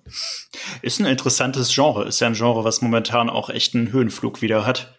Ja, nee, ich glaube eben auch, dass man das als, als Metapher für vieles, oder? Ja. Du kannst gewisse Regeln aus, außer Kraft setzen oder die quasi jetzt in der Gegenwart sind. Also ein bisschen wie also Black Mirror kommt mir in den Sinn, oder? Ja, ja, ja. Es ist eigentlich relativ nah an der Realität, aber du kannst so ein Parameter verschieben und, und ein bisschen Dinge zur Kenntlichkeit übertreiben vielleicht. Ja, ja. Oder eben die Dinge machen, die technisch nicht möglich sind, um eine Geschichte zu erzählen, also ich denke da auch ein Buch von uns, äh, Melek und ich von Lina Ehrentraut, das finde ich sehr toll, das verhandelt Selbstliebe oder Beziehung zu sich selber. Und sie macht das, indem sie einfach die Protagonistin erfindet eine Maschine, sie kann in einen Avatar und damit in ein Paralleluniversum reisen und trifft da auf sich selber und geht mit sich selber eine Affäre ein. Oder? Also das verhandelt eine so Selbstliebe, mhm. indem sie quasi das aufsplittet in zwei Charaktere und wieder in Handlung verwandeln könnte, während sonst einfach eine Figur da sitzen würde und ganz viele Gedankenblasen hätte, was natürlich grauenhaft wäre, wie sich mhm. das vorzustellen. Ja, klar. Was für ein abgefahrenes Thema. Ja. Die Präzision und Dringlichkeit, wahnsinnig geile Beschreibung. Ähm, falls ihr es noch nicht auf eurer Website irgendwo untergebracht habt, ich würde das transkribieren und irgendwo reinschreiben an eurer Stelle. Gut, machen äh, wir. Das steht, glaube ich, nirgends. Nee. Mach, mach, mach das mal. Ich, ich, ich, ich wünsche. ich, ich, äh, ich, ich strenge mich an, es nicht zu klauen vorher. ähm, was du vorhin auch schon mal angerissen hattest, war so dass äh, jetzt wo wir über den Inhalt und über das Aussehen gesprochen haben, den, den, ja, ich sag mal, den Backoffice-Aspekt, das Administrative, das Finanzielle auch. Ihr wart lange, zumindest laut, äh, habe ich mir das jetzt hier so ins Pad geschrieben, äh, der einzige Schweizer Comic-Verlag, zumindest als ich damals da war, war das noch so. Inzwischen gibt es auch noch einen kleinen Verlag, der nennt sich Skinless Crow. Die haben einen ziemlich starken Fokus auf Horror und so äh, ziemlich actiongeladene, brutale Thriller-Sachen, die sind aber sehr jung. Ähm, aber ansonsten seid ihr ja als reiner Comic-Verlag relativ allein auf weiter Flur da unten. Da im Süden, meine ich. Nicht äh, geo geologisch natürlich eher weiter oben. Ähm, Ähm, gibt es da eklatante Unterschiede zur Produktion in Deutschland oder in Österreich, von denen du weißt? Also ich, die, okay, Kontext kurz. In der letzten Folge hatte ich auch einen kurzen, kurzes im Intro war ich darauf eingegangen, dass in der Schweiz Bücher und Comics ek teilweise eklatant teurer sind als in Deutschland. Ne? Ähm, wo in letzter Zeit mehrfach die Frage aufkam, warum das eigentlich so ist, warum unsere Comics, Splitter-Comics in Deutschland produziert werden und aus Deutschland versandt werden und in der Schweiz trotzdem so viel teurer sind. Das hat sehr viele Gründe. Ich könnte mir aber vorstellen, dass diese Gründe das Comics Verlag, Comics verlegen in der Schweiz auch nicht unbedingt einfacher machen. Ähm, oder ist es im Grunde so ein Nullsummenspiel, weil alles bei euch einfach so viel teurer ist, kommt es irgendwie aufs Gleiche hinaus oder merkst du schon oder merkt ihr schon, dass es dadurch ein bisschen schwieriger wird? Verstehst du, was ich meine? Ich habe mich jetzt ein bisschen meiner eigenen Frage verrannt, glaube ich. Ja, also ich, ja, ich, ich glaube. Tut mir leid. Mach doch nicht. Also ja, ich meine, die künstliche Verteuerung von Zeug für die Schweiz, das ist nicht nur, das betrifft nicht nur Comic, sondern das betrifft halt. Es betrifft alles, ja. Alles Mögliche, oder? Also es ist, äh, und auch wir haben das geerbt. Es ist rechtfertigt. Ich meine, früher war es natürlich auch äh, gerechtfertigt dadurch, dass ein Euro war etwa ein Franken 50 bis ein Franken 70. Mittlerweile ist es eins, sagen wir, ja, ungefähr eins etwa, zu eins. Ja. Ist es ist quasi eigentlich, obwohl vielleicht jetzt ein, ein, ein Buch, das 24 Euro kostet und der Schweiz 30 Franken, war früher vielleicht eben durch diese Währungsdifferenz ähnlich teuer. Mittlerweile ist es natürlich eben sehr viel teurer in der Schweiz eigentlich, aber die Kaufkraft ist da auch sehr, also sehr viel größer. Und ich meine, wir reden ja nur von einem Teil der Schweiz. Also es geht ja eigentlich nur um den deutsch-schweizer Teil. Also im, im Weltland Stimmt, ja. gibt es abgesehen davon schon auch noch andere Comicverlage. Ach so, okay. Du hast äh, recht, ja, deutschsprachige Schweizer Comicverlag, so, mh, klar.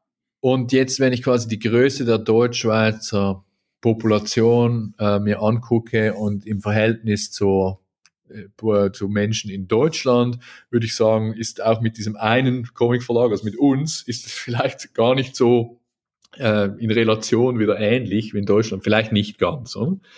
Ähm, aber es, ist gar, ja. es, ist, es gibt ja. gar nicht so viele Menschen, die Deutsch ähm, also die in, in, der Schweiz, die Deutsch sprechen, also es sind schon ein paar Millionen, aber jetzt nicht verglichen mit 100 Millionen, oder was sind es, knapp 100 Millionen? Na, 81, 82 so um den Dreh, 82 Millionen ja, also Deutsche. Vielleicht 6 Millionen oder so, also, also anyways, aber es ist, ähm, also quasi das in Relation zu setzen, nee, und ich meine, eben, unser wichtigster Markt ist natürlich Deutschland, eben nur schon, wenn ich diese ähm, potenziellen KundInnen rein von wie viele Menschen Deutsch sprechen, ähm, und da müssen wir uns natürlich dem Deutschen, den Deu also anpassen. Also quasi, wir können jetzt nicht einfach sagen, ah, unsere Bücher sind einfach so und so viel teurer, weil wir ein Schweizer Verlag sind. Einerseits, mhm. weil sie dann wirklich weniger gekauft würden, wahrscheinlich.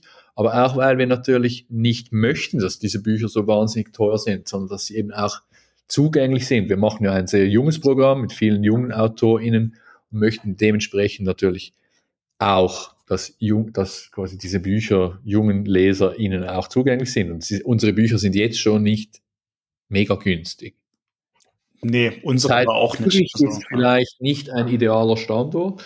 Auf der anderen Seite ist die Schweiz, solange wir Schweizer AutorInnen machen, also, ein, also was wir auch häufig, wir geben ja viel auch Bücher heraus von Schweizer AutorInnen, da können wir natürlich dann auch etwas äh, die, die einzelnen Titel anbelangt, ist es einfacher, Geld zu kriegen, ein bisschen Support für die einzelnen Bücher. Mhm. Aber auch das ist etwas, das wir uns, wir versagen uns, äh, dass, dass wir Bücher machen, weil wir das Gefühl haben, sie wären gut finanziert. Auch da gilt genau der gleiche äh, Standard, wollen wir genauso nur die Bücher machen, die wir wirklich richtig gut finden und von denen wir glauben, dass sie eben auch so gut sind, dass sie bestehen, dass sie auch, auch auf ein Publikum treffen. Ja, ja, ja, leuchtet ein, leuchtet total ein. Arbeitet ihr viel mit Förderprogrammen für ähm, Titel, Bücher oder äh, auch vielleicht für eine Verlagsförderung? Also in Deutschland gibt's, ist, wir haben jetzt so einen Verlagspreis, der wird pro Jahr einmal vergeben. Da kommt dann immer ein bisschen Geld irgendwie in die Szene rein, ähm, zumindest für die kleineren Verlage, aber so strukturelle Förderung für Buchverlage gibt es in Deutschland so gut wie nicht. ähm, wenn dann für die KünstlerInnen. Was ja natürlich auch gut ist, ne, keine Frage. Aber ähm, ja, gibt, habt ihr habt ihr in der Schweiz da irgendwie eine andere Lage? Gibt es da sowas mehr oder anders oder flächendeckender oder auch gar nicht? Oder wie sieht das aus? Also es gibt vom, vom Bund eine strukturelle Förderung für Verlage. Das ist, ähm, soweit ich weiß, eingeführt worden, auch als quasi die Euro, der Euro-Schweizer Franken Kurs äh, so ins Schwanken geraten ist mhm. und, also der Euro an Wert verloren hat gegenüber dem Schweizer Franken, hat man politisch dafür gesorgt, dass es eine strukturelle Förderung für Verlage gibt. Das ist allerdings, und da mu muss man als Verlag gewisse Kriterien erfüllen, dass man, in diese, dass man diese strukturelle Förderung kriegt oder ein Teil davon. Das ist dann prozentual aufgeteilt, ähm, also im Verhältnis, wie viel Umsatz ein jeweilig, jeweils ein Verlag macht. Ja. Wir kriegen da auch Geld von. Das ist allerdings, damit macht man keine großen Sprünge. Verstehe. Also es ist mehr so ein nettes, netter Zusatz, aber nichts, was jetzt ein Verlagsprogramm tragen würde für ein Jahr oder ein halbes. Hm. 12.000 Franken im Jahr. Ja, okay, das ist relativ überschaubar. Ist aber etwa die Größenordnung, wo dieser Verlag, wobei die, nee, die Verlagspreise sind niedriger, bis auf den Hauptpreis, glaube ich. Ich habe die Zahlen jetzt nicht so genau im Kopf. Ja, verstehe. Ähm, denn da Schön, dass es das gibt, aber ja. es ist, trägt einen nicht. Also das ist nee. nicht so, dass man einfach sagt, ah, wir haben diese Forderung, damit können wir ja, ja. uns äh, finanzieren. Fände ich jetzt auch, glaube ich, gar nicht unbedingt richtig, wenn es sowas gäbe, dass man so, so eine Carte Blanche hätte. Äh, hätte. Hätte mich jetzt nur interessiert, ähm, wie das so aussieht, weil es in Deutschland halt im Vergleich zu Frankreich zum Beispiel, so zumindest, was ich so mitbekommen habe, schon äh, ziemlich karg aussieht, oder zu den skandinavischen Ländern vor allem. Ähm, naja. Ähm, damit kommen wir zu unserem äh, ja, Lieblingsthema, ist wahrscheinlich das falsche Wort, aber ich hatte in der letzten Folge auch einen Verleger hier, den Josh Dantes vom Dantes Verlag, und dem habe ich dieselbe Frage gestellt, die momentan alle Verlage, aber nicht nur Verlage, sondern im Grunde alle Betriebe, die ja im weitesten Sinne irgendwas produzieren, umtreiben, nämlich die Produktionspreise für so ziemlich alles. Ähm, die sind hierzulande extrem gestiegen. So richtig, wie das sich jetzt entwickelt oder wie man damit jetzt letzten Endes umgegangen sein wird, ist noch nicht ganz raus. Ähm, Preise steigen für alles, Buchpreise steigen aus. Wie sieht das in der Schweiz bei euch aus? Ich weiß gar nicht, druckt ihr im Land oder druckt ihr in Osteuropa oder unterschiedlich oder wie auch immer und wie sehr betrifft euch das, die, äh, dass das Papier und Strom und Pappen, Pappen ja auch vor allem so wahnsinnig verteuert wurden in den letzten Monaten durch den Ukraine-Krieg? Also wir drucken in Osteuropa. Mhm. Das ist, ähm, in, wenn, in der Schweiz können wir nicht drucken. Ja, blöde Frage eigentlich, aber ich wollte es trotzdem mal stellen. wir, nicht mal wir, wir können uns nicht mal Deutschland leisten. Wir können uns das auch nur leisten, weil wir diese heftigen Formate äh, so straight durchziehen. Ne? Also das spielt so ineinander. Aber ja, Entschuldigung. Macht nichts. Ähm, ja, nee, also es ein, für uns ist das Problem nicht gelöst. Wenn es so weitergeht, also wir sind jetzt gerade dabei, Dossiers zu schreiben, um quasi ganz viel, viel mehr Geld äh, zu erhalten, weil wenn es so jetzt, wie, wie es jetzt weitergeht, dann sind wir Mitte nächsten Jahres pleite. Tatsächlich. Komplett. Ja. Also Mitte 2024 meinst du jetzt? Genau. Ja, okay. Uh, ja, okay. Das ist ein äh, knackiger Zeithorizont. Ähm, Dossiers wofür? Für weitere Förderprogramme oder ist das irgendwas äh, in, internationales, was, was da oder was da angeboten werden kann? Oder wie darf ich das verstehen? Also wir machen natürlich bei Stiftung, ja, also ähm, Dossiers, also das Dossier, das wir jetzt machen, ist für Stiftung, ja. Mhm. Von denen wir eigentlich äh, uns erhoffen, eine, nicht eine strukturelle Förderung auf quasi unbestimmt, aber für, für vier Jahre, für vier Jahre, also quasi unser ähm, Businessplan, den wir jetzt gerade erarbeiten, ist eigentlich, er hat einen Zeithorizont von vier Jahren. Ja. In dem wir eigentlich diese Transformation ähm, zu hoffen, zu schaffen, dass es quasi dann eben ab dann wieder selbsttragend ist. Ja. Ähm, dass wir aber quasi für diese vier Jahre diese Zeit, um das überbrücken zu können. Also ich meine, es, oder wir können uns auch quasi zu Tode sparen und einfach sagen, okay, wir machen zwar noch Bücher, aber wir machen nichts mehr für die Bücher, machen keine Vermittlungsarbeit mehr, wir fahren das alles zurück. aber dann ist quasi, dann, dann verändert sich nichts. Oder wir haben die Hoffnung, dass wir auch in diesen vier Jahren ein, ein, vielleicht eben ein bisschen die Leser, ein bisschen eine, eine Leserinnenschaft breiter aufstellen können, damit sich die, weil es ist eben das Fiese ist, es fehlt nicht so viel, aber es ist doch zu viel, dass es immer wieder Löcher in die Kasse reißt, die nichts, durch nichts zu stopfen sind. Ja. Und eben da wir ein kleiner Verlag sind, ähm, ist es auch nicht eben, das braucht es relativ wenig, um das entweder in der Balance oder eben auch halt nicht mehr in der Balance zu halten. Ja, verstehe. Das ist quasi das, was wir uns jetzt eben mit einem Businessplan und mit ganz konkreten ähm, Maßnahmen, auch die wir da darlegen, versuchen, ähm, ja, Fördergelder zu kriegen, ja. die nicht, also nicht Investitionen, sondern quasi das Geld, dass wir das haben, äh, also dass wir das quasi zur Verfügung gestellt kriegen, ohne dass wir das zurückbezahlen müssen. Und wir werden aber auch noch ein Crowdfunding machen, da ähm, vor allem auch im Zusammenhang, um auch für diese Stiftungen halt zu zeigen, dass wir nicht in einem luftleeren Raum arbeiten, sondern mhm. dass es wirklich ein Publikum gibt, die auch interessiert sind an diesen Büchern. Ja. Weil das finde ich wie wichtig, weil wenn einfach nur weil jetzt Julia, Marie-France und ich diese Bücher toll finden, aber sonst kein Mensch, da, dann braucht es uns wirklich nicht. Ja. Also dann wäre es nicht schlimm, wenn wir verschwinden, oder? Also dann machen wir irgendwas nicht richtig, dann müssen das andere Menschen machen. Ja. Und das ist quasi, ja. das ist der Plan, ähm, den wir haben und den ich auch, von dem ich eigentlich auch glaube, dass das aufgehen wird. Das klingt soweit schon mal, als hätte es Hand und Fuß. Ähm, Magst du, kann, magst du, darfst du, kannst du vielleicht verraten, was du mit Maßnahmen da jetzt meinst? Betrifft das die Programmgestaltung? Betrifft das, also wenn du sagst Maßnahmen, um halt innerhalb von vier Jahren das Ganze etwas umzustrukturieren, ähm, betrifft das, dass ihr irgendwie Produktionskosten einsparen wollt oder äh, an anderen Stellen das Ganze was streamlined? Oder ist es noch gar nicht so konkret? Nee, es ist eigentlich nicht mal so, dass wir mega, also weil, weißt du eben, es ist so, dass wir diesen Verlag führen und eigentlich alles machen in die, innerhalb von diesem Verlag mit 220 Stellenprozent plus ein Azubi mhm. mit 50 Stellenprozent. Also so viel Stellenprozente ist das ja nicht. Ja. Dafür, was wir eigentlich alles, was, also dafür, was wir alles machen in dieser Zeit. Ja.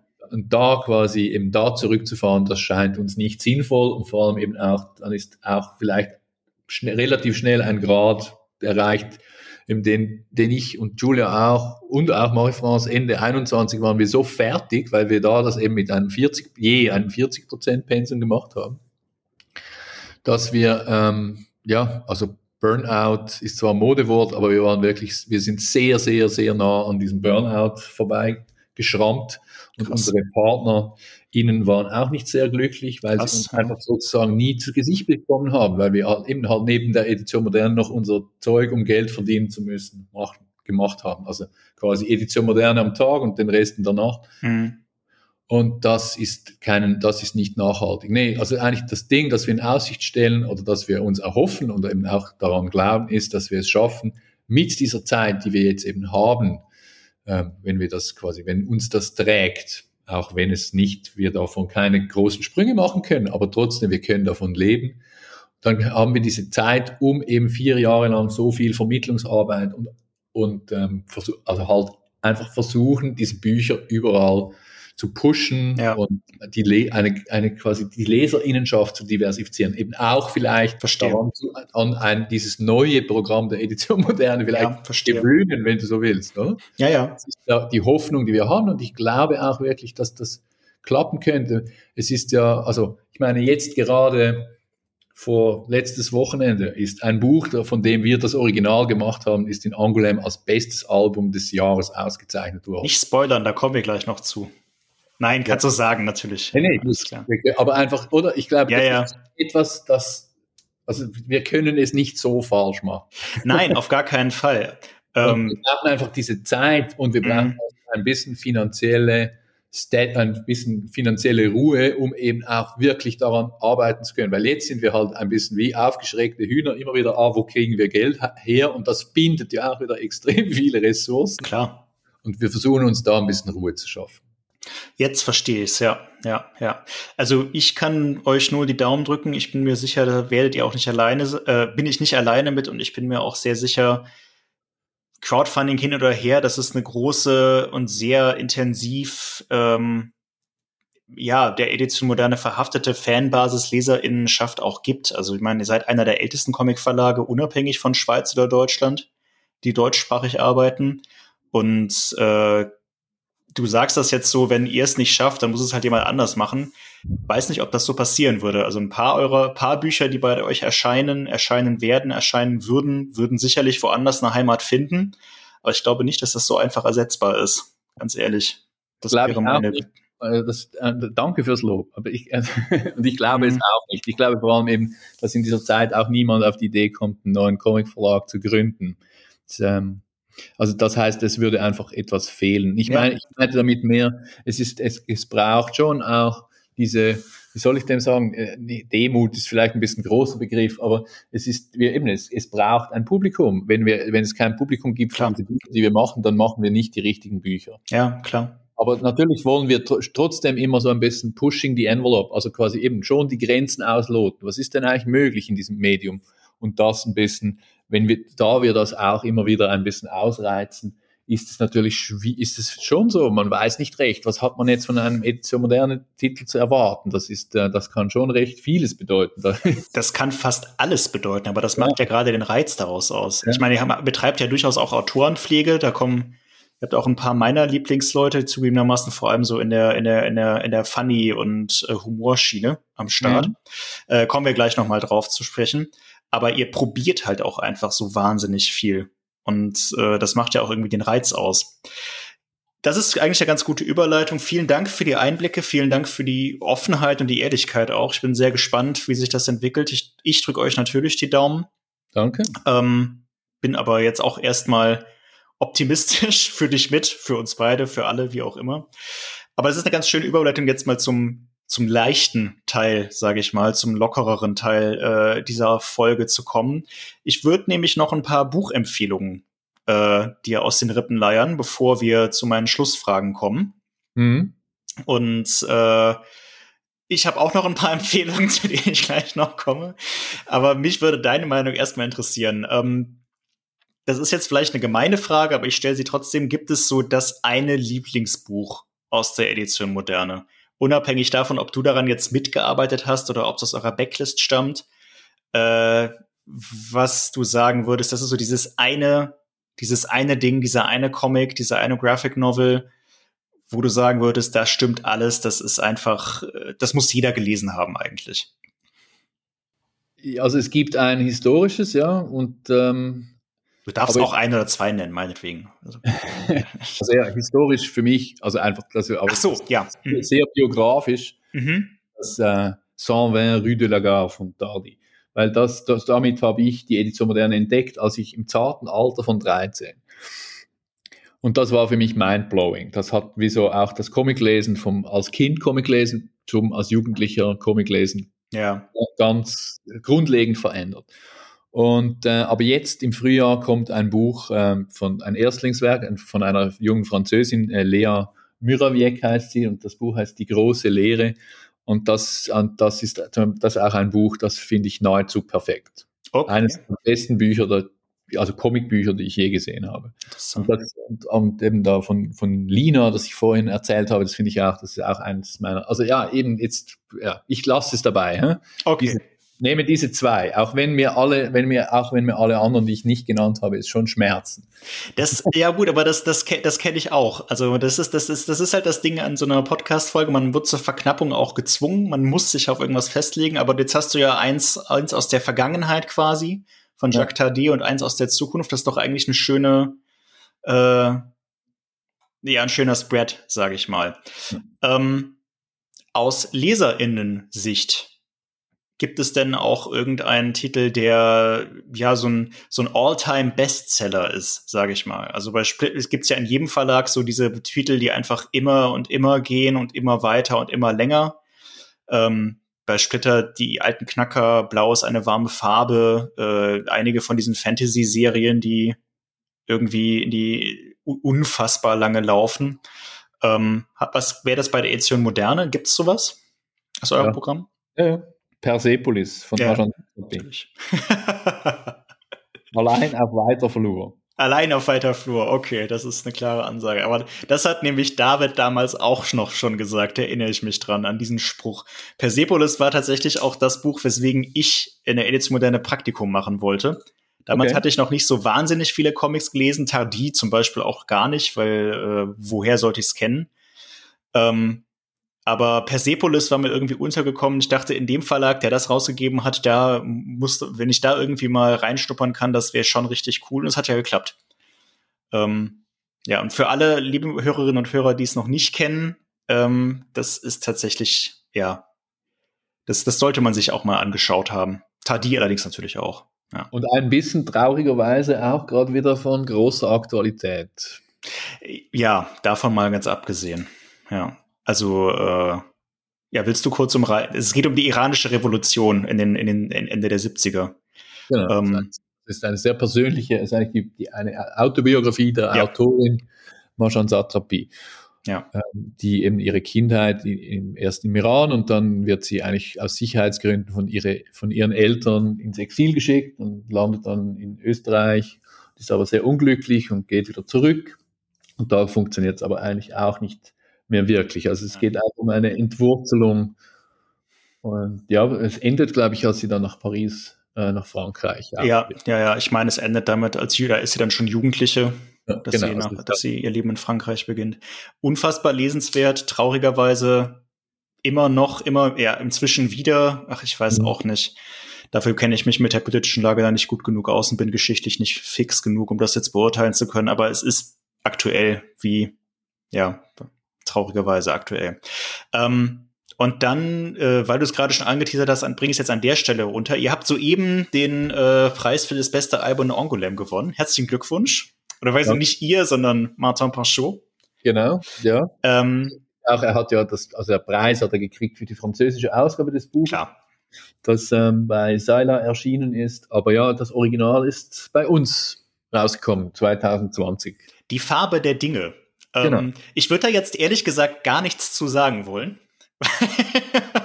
also, Hörerinnen, liebe, liebe Leute, die hier zuhören, der Comic, wenn man es so nennen will, also was du meintest, was, was, was Claudio vorhin meinte, äh, dass man an den Rändern des Mediums mal so ein bisschen auslotet und guckt, was geht eigentlich, erzählerisch, designerisch, zeichnerisch. Das ist ein Paradebeispiel für das, was Claudio, denke ich, damit meinte. Ähm, ich, ich, ich, ich könnte es beschreiben, ich möchte jetzt aber ehrlich gesagt nicht. Es ist unfassbar unterhaltsam, es ist sehr leicht lesbar eigentlich dafür, für das, für dafür, dass es so wahnsinnig abstrakt ist irgendwie. Und Martin Panchot hat auch eine sehr sehenswerte Website, da kann man, das kann man sich mal anschauen, das verlinke ich einfach mal in die Show Notes. Ähm, ich bin total begeistert, dass, dass, dass, dass, Angoulême sich für ihn entschieden hat. Mhm. Ähm, vollkommen berechtigterweise. Ich habe vorher und nachher noch nie sowas gesehen. Und ja, ganz, ganz klasse Buch, muss man echt ja. sagen.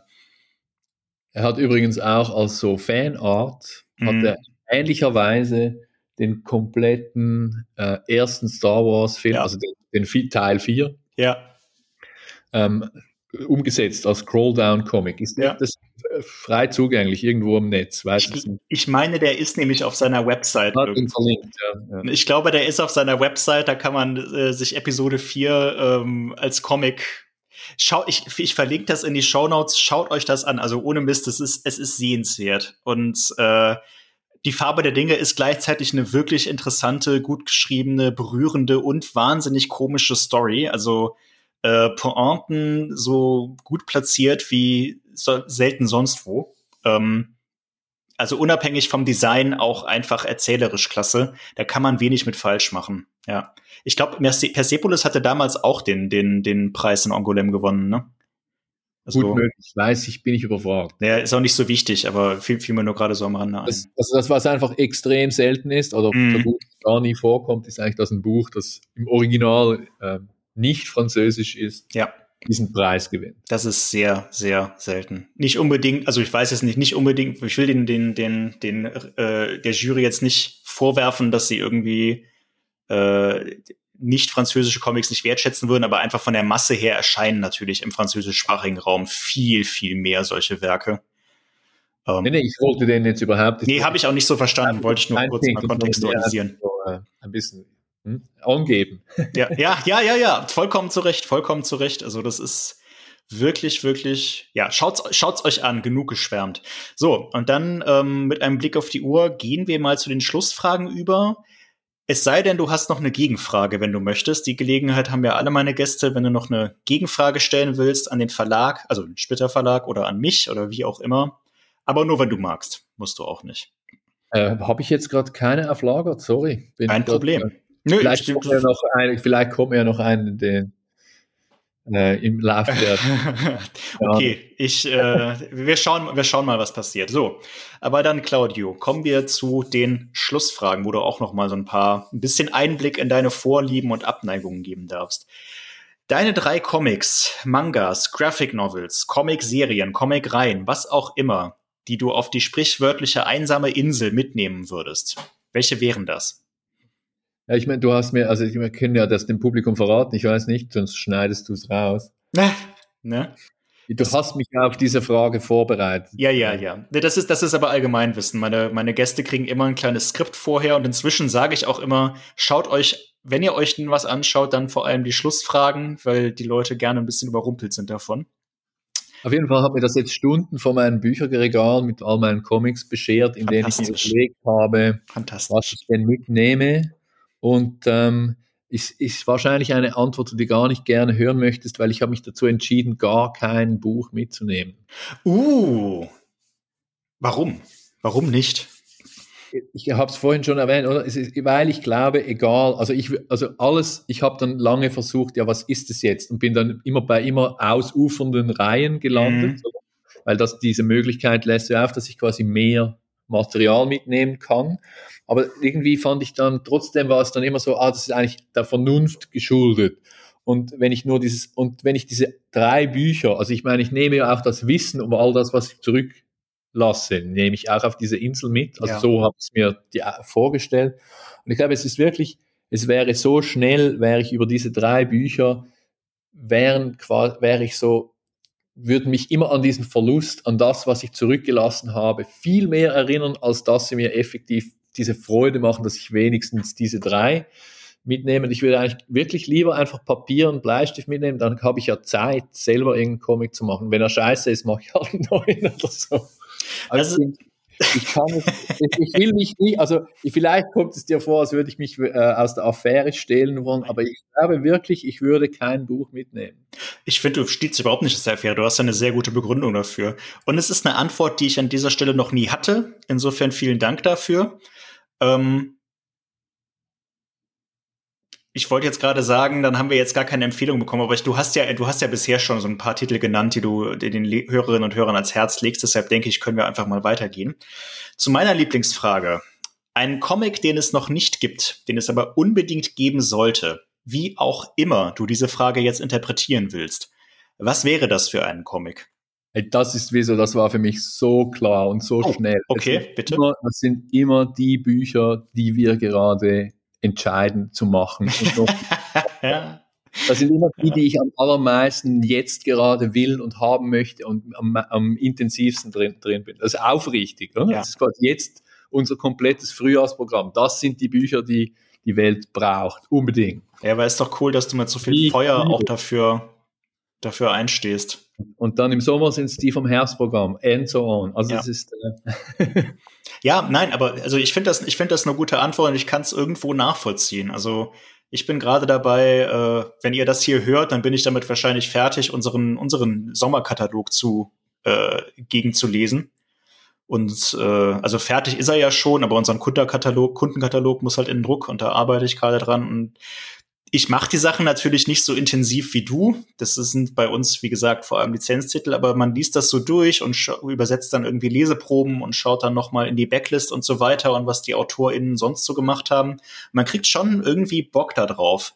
Es macht einfach irgendwie Spaß, so in die Zukunft zu denken und sich vorzufreuen. Ja. Mhm. Okay, ähm, dann aber vielleicht etwas für, den, für die nächste Frage. Und zwar darfst du mal kuppeln. Und zwar dein Traumkreativteam zusammenstellen aus AutorInnen und ZeichnerInnen und wenn du willst auch noch KoloristInnen. Vollkommen Äh, unabhängig davon, wie realistisch oder unrealistisch das wäre, dass sie zusammenarbeiten, was Sprachbarrieren angeht oder so weiter. Ähm, wen würdest du mal zusammen gerne an ein Comic-Projekt setzen? Ja, das, das, ist ja auch eine schwierige Frage für mich, weil eben, wie ich vorher erzählt habe, eben diese Dringlichkeit, also quasi die wir ja eigentlich, oder die für uns verlegerisch wichtig ist, oder auch für mich persönlich, was mir viel bedeutet, ist natürlich, wenn, du, wenn ich jetzt irgendjemanden sage, mach ein Szenario und eine andere Person ähm, quasi setzt diese Geschichte um, dann ist es, also ich, das kann auch mega gut funktionieren, aber es ist so eine Art, wie ich mir auch irgendwie gar nicht, ich bin mich gar nicht gewohnt, oder? Diese mhm. Fragen mir so zu stellen. Dementsprechend war ich, ein bisschen, war ich ein bisschen aufgeschmissen und habe dann auch irgendwie so, keine, keine Ahnung, mir überlegt, wer sind die drei größten Despoten auf diesem Planeten, die gerade leben. Okay. Und dann quasi eine muss das Szenario schreiben, der zweite zeichnet, der dritte koloriert und es muss mindestens 100 Bände sein, lang sein, dann sind die so lange beschäftigt, dann haben keine Zeit mehr, irgendwelchen anderen Blödsinn zu machen. Aber das ist auch ein bisschen eine feige Antwort, oder? Aber es ist so, ich, es ist, ich, ich weiß es schlicht nicht. Also ich meine, Kolorie, ich kenne nicht mal eine Person, die Coloring macht, ausschließlich mit Namen, to be honest. Ähm, Elizabeth Brightweiser zum Beispiel. Das ist so eine amerikanische, ich glaube, Amerikanerin ist sie. Also ich glaube, es gibt niemanden, der ausschließlich Coloring macht. Das stimmt wahrscheinlich, aber die ist vor allem dafür bekannt. Das wäre an dieser Stelle immer meine Antwort. Ja, aber, ähm, aber es gibt doch es gab in den 90ern diesen schönen Film, irgendwie auch immer so ein Comic, wie hieß denn der? Es, ich, ja, es ging auch um so einen Comiczeichner und den Koloristen und die sind, der eine verknallt sich dann in eine Frau. Aber es geht, da geht es dann auch immer, der Kolorist ist so, hat einen Minderwertigkeitskomplex gegenüber dem Zeichner und so weiter. Anyways, weiß ja. nicht, wie der Film hieß, aber es war noch ein lustiger Film. Aber es ist eben, wie ich gesagt, ich kann es mir nicht so richtig vorstellen. Keine Ahnung, wenn äh, Otomo könnte ein, die Akira-Reihen weiter, mhm. weitermachen, weil die habe ich jetzt schon hundertmal gelesen fände es schon noch geil. Wie geht's denn da weiter? Neo Tokyo.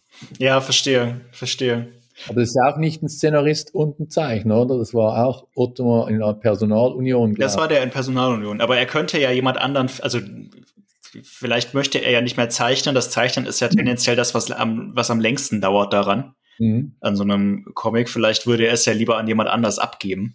Und dann äh, wäre das ja durchaus eine, eine Option. Aber ich verstehe ich versteh schon, was du meinst. Und die, die Fragen sollen nicht zu nichts zwingen. Also ich finde ja. die, die Idee mit den Diktatoren ganz cool. Ich habe Angst vor dem, was dabei rauskommt.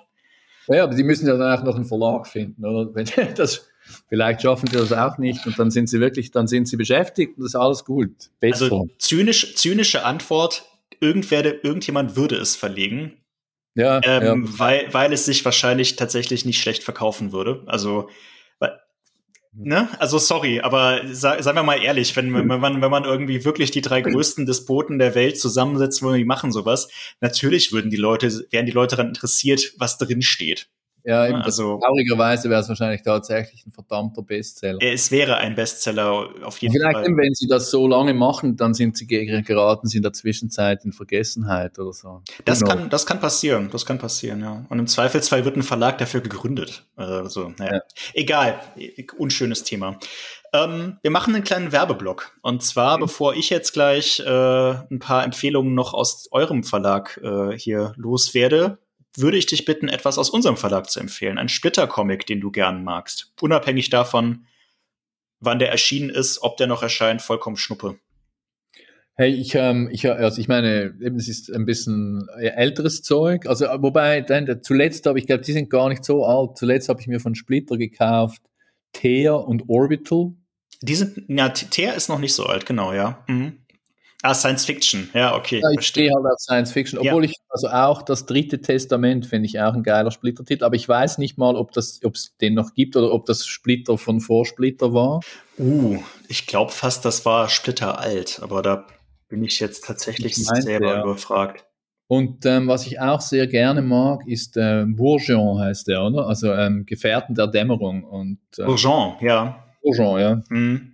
Wert der Dämmerung ist eine Mittelalter-Serie, die ich extrem geil finde. Und Cian finde ich auch eine sehr nice Science-Fiction-Serie, auch wenn es einem nicht mehr so richtig zeitgemäß ist und ja. so diese, äh, sagen, diese latente Sexiness der Protagonistin, indem man ja. so ein wenig Kleidern durch die Gegend stellst. Das ist ja. natürlich ein bisschen schwierig vielleicht so, würde ich jetzt sagen, aber ich mag die Comics trotzdem sehr gerne.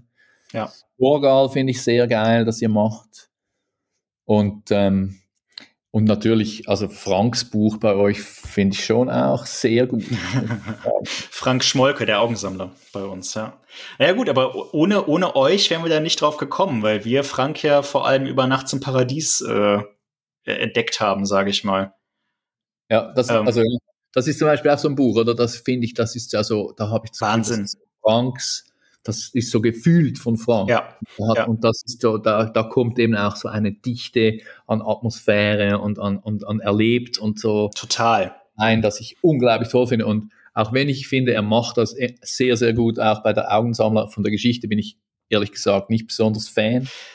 Muss man auch nicht sein, aber ich würde immer, ich, würde, ich würde, ja, genau. Also ich würde immer sagen, was Frank daraus gemacht hat, ist lesenswert unabhängig davon, wie man jetzt zu Fitzek steht, ob man diese Art von Thriller mag oder auch nicht, was ja, also reißerisch das Attribut muss Fitzek sich auf jeden Fall gefallen lassen. Äh, aber was Frank Schwolke daraus gemacht hat, ist so eigen und so mitreißend und auch so künstlerisch toll. Ähm, ja, Nachts im Paradies wird ja auch demnächst ein Film dann sein. Ne? Ich glaube, die Dreharbeiten sind fertig. Ich habe mal wieder so äh, Fotos vom Set gesehen. Eine Miniserie. Miniserie? Ach, ich dachte ein Film. Okay. Nee, Ja, das äh, sollte demnächst soweit sein. Es ist, ähm, ich weiß nicht ganz genau oder ich weiß nicht, wann es wirklich rauskommt, ob dieses Jahr oder nächstes Jahr. Ja. Also ich bin sehr gespannt darauf. Jürgen Vogel in der Hauptrolle, meine ich. Also ja, ja. Echt stark besetzt. Also mhm. nicht nur wegen Jürgen Vogel sind auch andere tolle SchauspielerInnen dabei, aber das war jetzt der Name, der mir ad hoc einfällt. Ähm, genau, und im Gegenzug mache ich auch noch ein bisschen Werbung, abgesehen von äh, der Farbe der Dinge, die wir jetzt schon über ins Klee gelobt haben, und Jacques Tardy und Persepolis. Ich habe es ja gerade schon gesagt, ich habe so ein bisschen Fable für eure äh, komischen Sachen. Mhm. Und äh, in meinem Pad steht hier jetzt, dass ich Katz und Gold empfehlen möchte. Ähm, Stefan Katz und Max Gold, den, den Humoristen, muss man eigentlich sagen. Max Gold, äh, legendär oder für in meinen Augen legendär dafür, dass er eben kein Kabarett oder Stand-up macht, sondern setzt sich auf die Bühne und liest einfach irgendwas.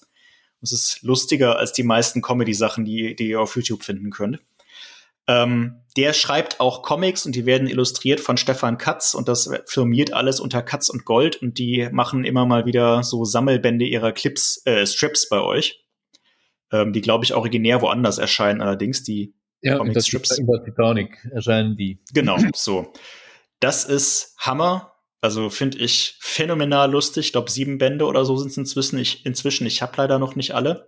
Aber dann fiel mir ein, dass ihr ja auch Tom, Go Tom, Tom Go Gold, Gold, Gold, Gold, ja. Gold, G-A-U-L-D habt, der gerade wenn man Science Fiction mag, wie ich auch, und ein bisschen auch so in dem Buchbusiness drin ist oder Bücher generell mag oder sich dafür interessiert, unfassbar lustige Strips macht, die es einen teilweise komplett absurden Humor haben, einen teilweise wahnsinnig klarsichtigen Humor und ganz oft halt von, von extrem klugen Zitaten leben.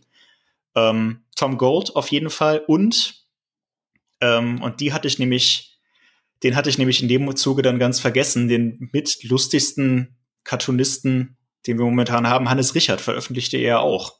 Genau. Also ich war, ich, das kann, den kann ich wirklich nicht beschreiben, muss ich ehrlich zugeben. Hannes Richard, Comics für den gehobenen Pöbel und was ist, wie ist das andere, die Party ist vorbei oder so, glaube ich. Ne? Ja, ja. Guckt euch das mal auf der Website an, den Link findet ihr in der Show Note. Ihr habt ja auch Leseproben.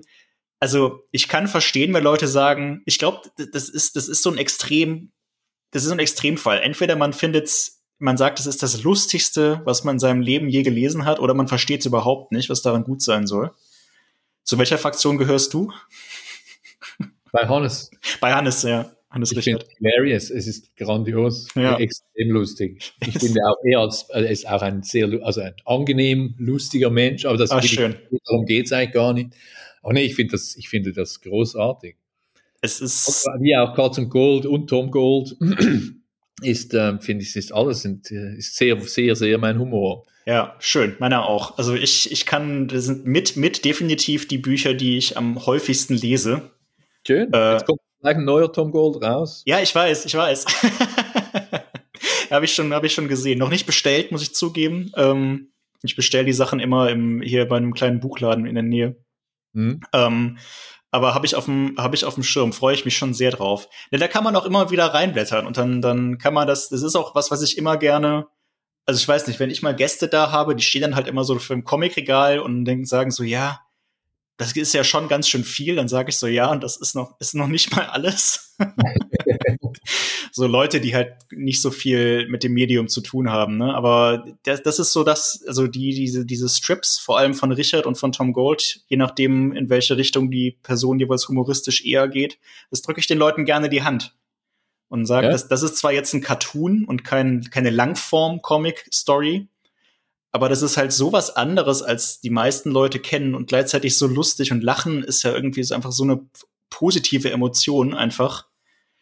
Ja, nee, also ihr, ihr hört, liebe Leute, kann ich wirklich nur empfehlen. Das sind auch fantastische Geschenke, übrigens. Ähm, ja, so.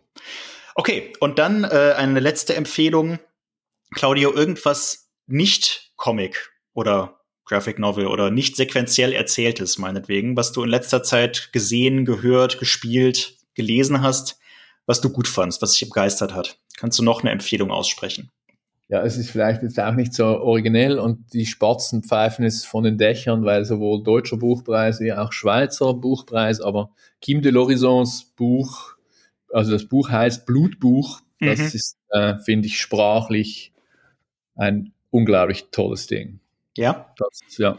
Ich habe es noch, ich hab's noch nicht gelesen, muss ich zugeben. Äh, was, was genau ist da sprachlich so? Gibt es da irgendeinen Witz oder irgendwie ein, also Witz nicht im Sinne von lustig, sondern irgendwie so ein Kniff oder?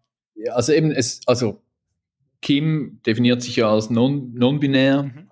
und dementsprechend ist Kim auch auf der Suche nach einer Sprache, die diese Besetztheit nicht so hat. Mhm. Und gleichzeitig, also quasi erzählt es eigentlich, also es ist autofiktionalisiert oder denke ich, und, und macht das aber in einer ganz, ganz versucht, also quasi benutzt die Sprache, um ganz, ganz präzise auch das, also quasi unsere Sicht auf die Welt irgendwie dem eine, eine durch, nur durch diese Sprache, oder mir zumindest ging so, etwas Neues abzugewinnen. Das finde ah, ich, ja. das äh, finde ich wahnsinnig toll an diesem Buch. Das hat mich sehr, sehr beeindruckt. Okay, spannend. Danke für die, äh, ja, Synopse ist nicht das richtige Wort, aber danke für die Empfehlung auf jeden Fall und danke für die Zusammenfassung der, des Witzes. Oh Gott, ich komme von diesem Wort nicht weg. Egal. danke für deine Beschreibung. So, und jetzt zum allerletzten Schluss und dann äh, entlasse ich dich auch in den äh, Frühabend.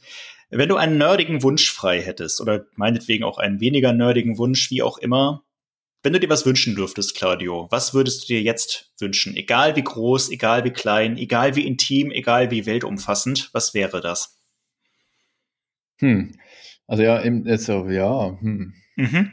Jetzt, mit, jetzt machst du es natürlich mit diesen, all diesen Möglichkeiten, mich quasi, oder? Du machst mich jetzt ich wollte dir mal, du, du, wenn du, äh, nimm einfach das, was du vorher dachtest oder was deine erste Assoziation war. Ich wollte nur, muss ja, ich meine Fragen kürzer fassen? Wahrscheinlich. Nee, nee, nee, nee, nee. aber es ist natürlich eben, wie, wie groß, wie bescheiden oder wie groß angelegt also wenn ich jetzt alles, wenn ich, wenn alles möglich ist in meinem Wunsch, ich wünsche mir einfach quasi, dass die Edition Moderne prosperiert, dann komme ich mir ein bisschen schäbig vor. Nee, musst du, musst du gar nicht. Also das, das, das, das meine ich. Ich, hatten, ich hatte hier schon äh, unser Zeichner Jurek Malotka, der hat sich einfach gewünscht, dass sein nächstes Buch gut läuft.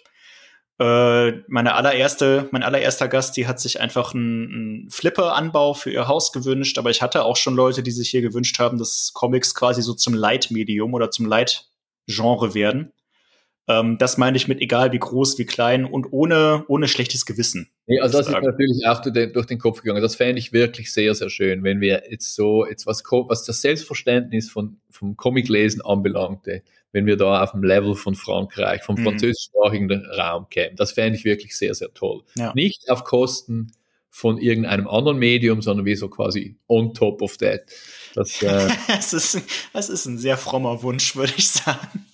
Ja, ja, also ein bisschen weniger als Frankreich ist auch okay. Aber, ähm, aber ja, das, ich glaube, das ist schon, weil ich, ich, ich, ich glaube wirklich, ich, ich glaube wirklich, dass dieses Medium so etwas Reiches ist mhm. und auf eine Art und Weise damit Geschichten erzählt werden können, wie es in keinem anderen Medium geht, auf eine wunderbare Art. Das ist eben, und es ist auch relativ demokratisch. Also du kann, eine Person kann einen Comic zeichnen, unabhängig vom Produktionsbudget und das wird genauso gut, wie wenn jetzt quasi Marvel das in Auftrag gibt, oder? Also das finde ich zum Beispiel auch etwas Tolles. Das stimmt. Gleichzeitig ja. ist es jetzt eben, ist es jetzt verglichen mit dem Film, ist es nicht so an eine Zeitlichkeit gebunden, die einfach vor mir abläuft, sondern ich kann sehr viel, ich bin sehr viel freier, äh, also im Lesen, auch im Erzählen, ja. wie viel Zeit vergeht zwischen Panels, was geschieht zwischen den Panels, also das Auslassen, das Dehnen. Ich, ich als Leser kann quasi entscheiden, wie schnell, wie langsam ich etwas lese. Das, eben, ich finde, das ist nicht vergleichbar mit irgendetwas und wir leben ja in einer enorm visuellen Welt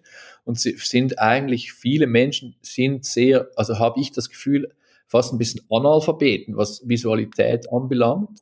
Also im Sinn von eben etwas lesen können, nicht einfach quasi erkennen mhm. und dann unreflektiert wieder in die Welt hinaus projizieren, sondern wirklich Bilder lesen, nicht nur Comicbilder, überhaupt Bilder. Dazu wäre aber Comic eigentlich ein geeignetes und recht schickes Medium, das auch didaktisch wertvoll ist, obwohl das, es will ich gar nicht, es muss gar nicht wert, irgendwie, ich will gar nicht, dass es quasi so wertvoll in diesem schulischen Ding ja, ja angeguckt wird. Ja, ich verstehe, Aber, was du meinst. Ich finde, das Medium hat schon sehr, sehr viel zu bieten, was wir einfach, also wir als Gesellschaft im deutschsprachigen Raum schon rigoros übersehen. Ja. Nee, ich verstehe, was du meinst. Ich finde das eine, ich kann dem nichts mehr hinzufügen, was sinnvoll wäre, ehrlich gesagt. Und ich finde es ein schönes Schlusswort. Deshalb würde ich sagen, machen wir hier an dieser Stelle auch Schluss, wenn es dir, wenn es dir recht ist. Ja, sicher. Claudio, vielen lieben Dank, dass du da warst. Vielen lieben Dank, dass du dir die Zeit genommen hast und auch so viele und tiefschürfende und interessante Einblicke gegeben hast und so offen warst. Ähm, ich habe viel gelernt. Ich bin mir fast sicher, dass viele Hörerinnen und Hörer das auch so sehen. Ähm, ich weiß, es war jetzt die zweite Verlagsfolge in Folge. Ähm, jetzt erstmal kommen wieder andere Gäste, keine Sorge. Aber das hat sich jetzt so gegeben und es finde, ähm, es sind auch durchaus unterschiedliche Perspektiven auf ein ähnliches Thema dabei rumgekommen. Schaut euch das Programm der Edition Moderne an. Ich kann es äh, nicht oft genug sagen und ich glaube, es ist auch relativ deutlich durchgekommen, dass nicht nur Claudio, der das beruflich muss, sondern auch ich ziemlich begeistert von dem sind, was die machen. Links findet ihr alle in den Show Notes, auch zu den Social Media Plattformen. Bleibt auf dem Laufenden, was Crowdfunding angeht, bleibt auf dem Laufenden, was die Neuerscheinungen angeht. Ähm, guckt in die Backlist, guckt in das, was, guckt ins Frühjahrsprogramm, ins Herbstprogramm es lohnt sich. Ja, ähm, ach so, genau. Und äh, bei uns natürlich auch gerne. Und falls ihr Kontakt zu uns aufnehmen wollt, wie immer, E-Mail an info@splitter-verlag.de auf den sozialen Medien immer Splitter Verlag. Schreibt uns gerne Feedback, Kommentare, Kritiken, Anregungen. Wir lesen alles, wir antworten auf das meiste, fast alles. Und ähm, wie ihr auch im Intro dieser Folge gehört habt, wir beantworten auch Fragen teilweise äh, on air, wie auch immer. Ich würde mich freuen und ihr würdet uns damit helfen. So. Mein Sermon ist zu Ende. Claudio, mach's gut. Vielen Dank nochmal. Ich wünsche dir noch einen schönen Abend und bis zum nächsten Mal, wenn wir uns mal wieder über den Weg laufen, vielleicht. Ich würde mich freuen. Mach's gut. Ja, gleichfalls. Hey, du auch. Danke vielmals für das Gespräch. Hat mich sehr gefreut, dass ich da dabei sein durfte.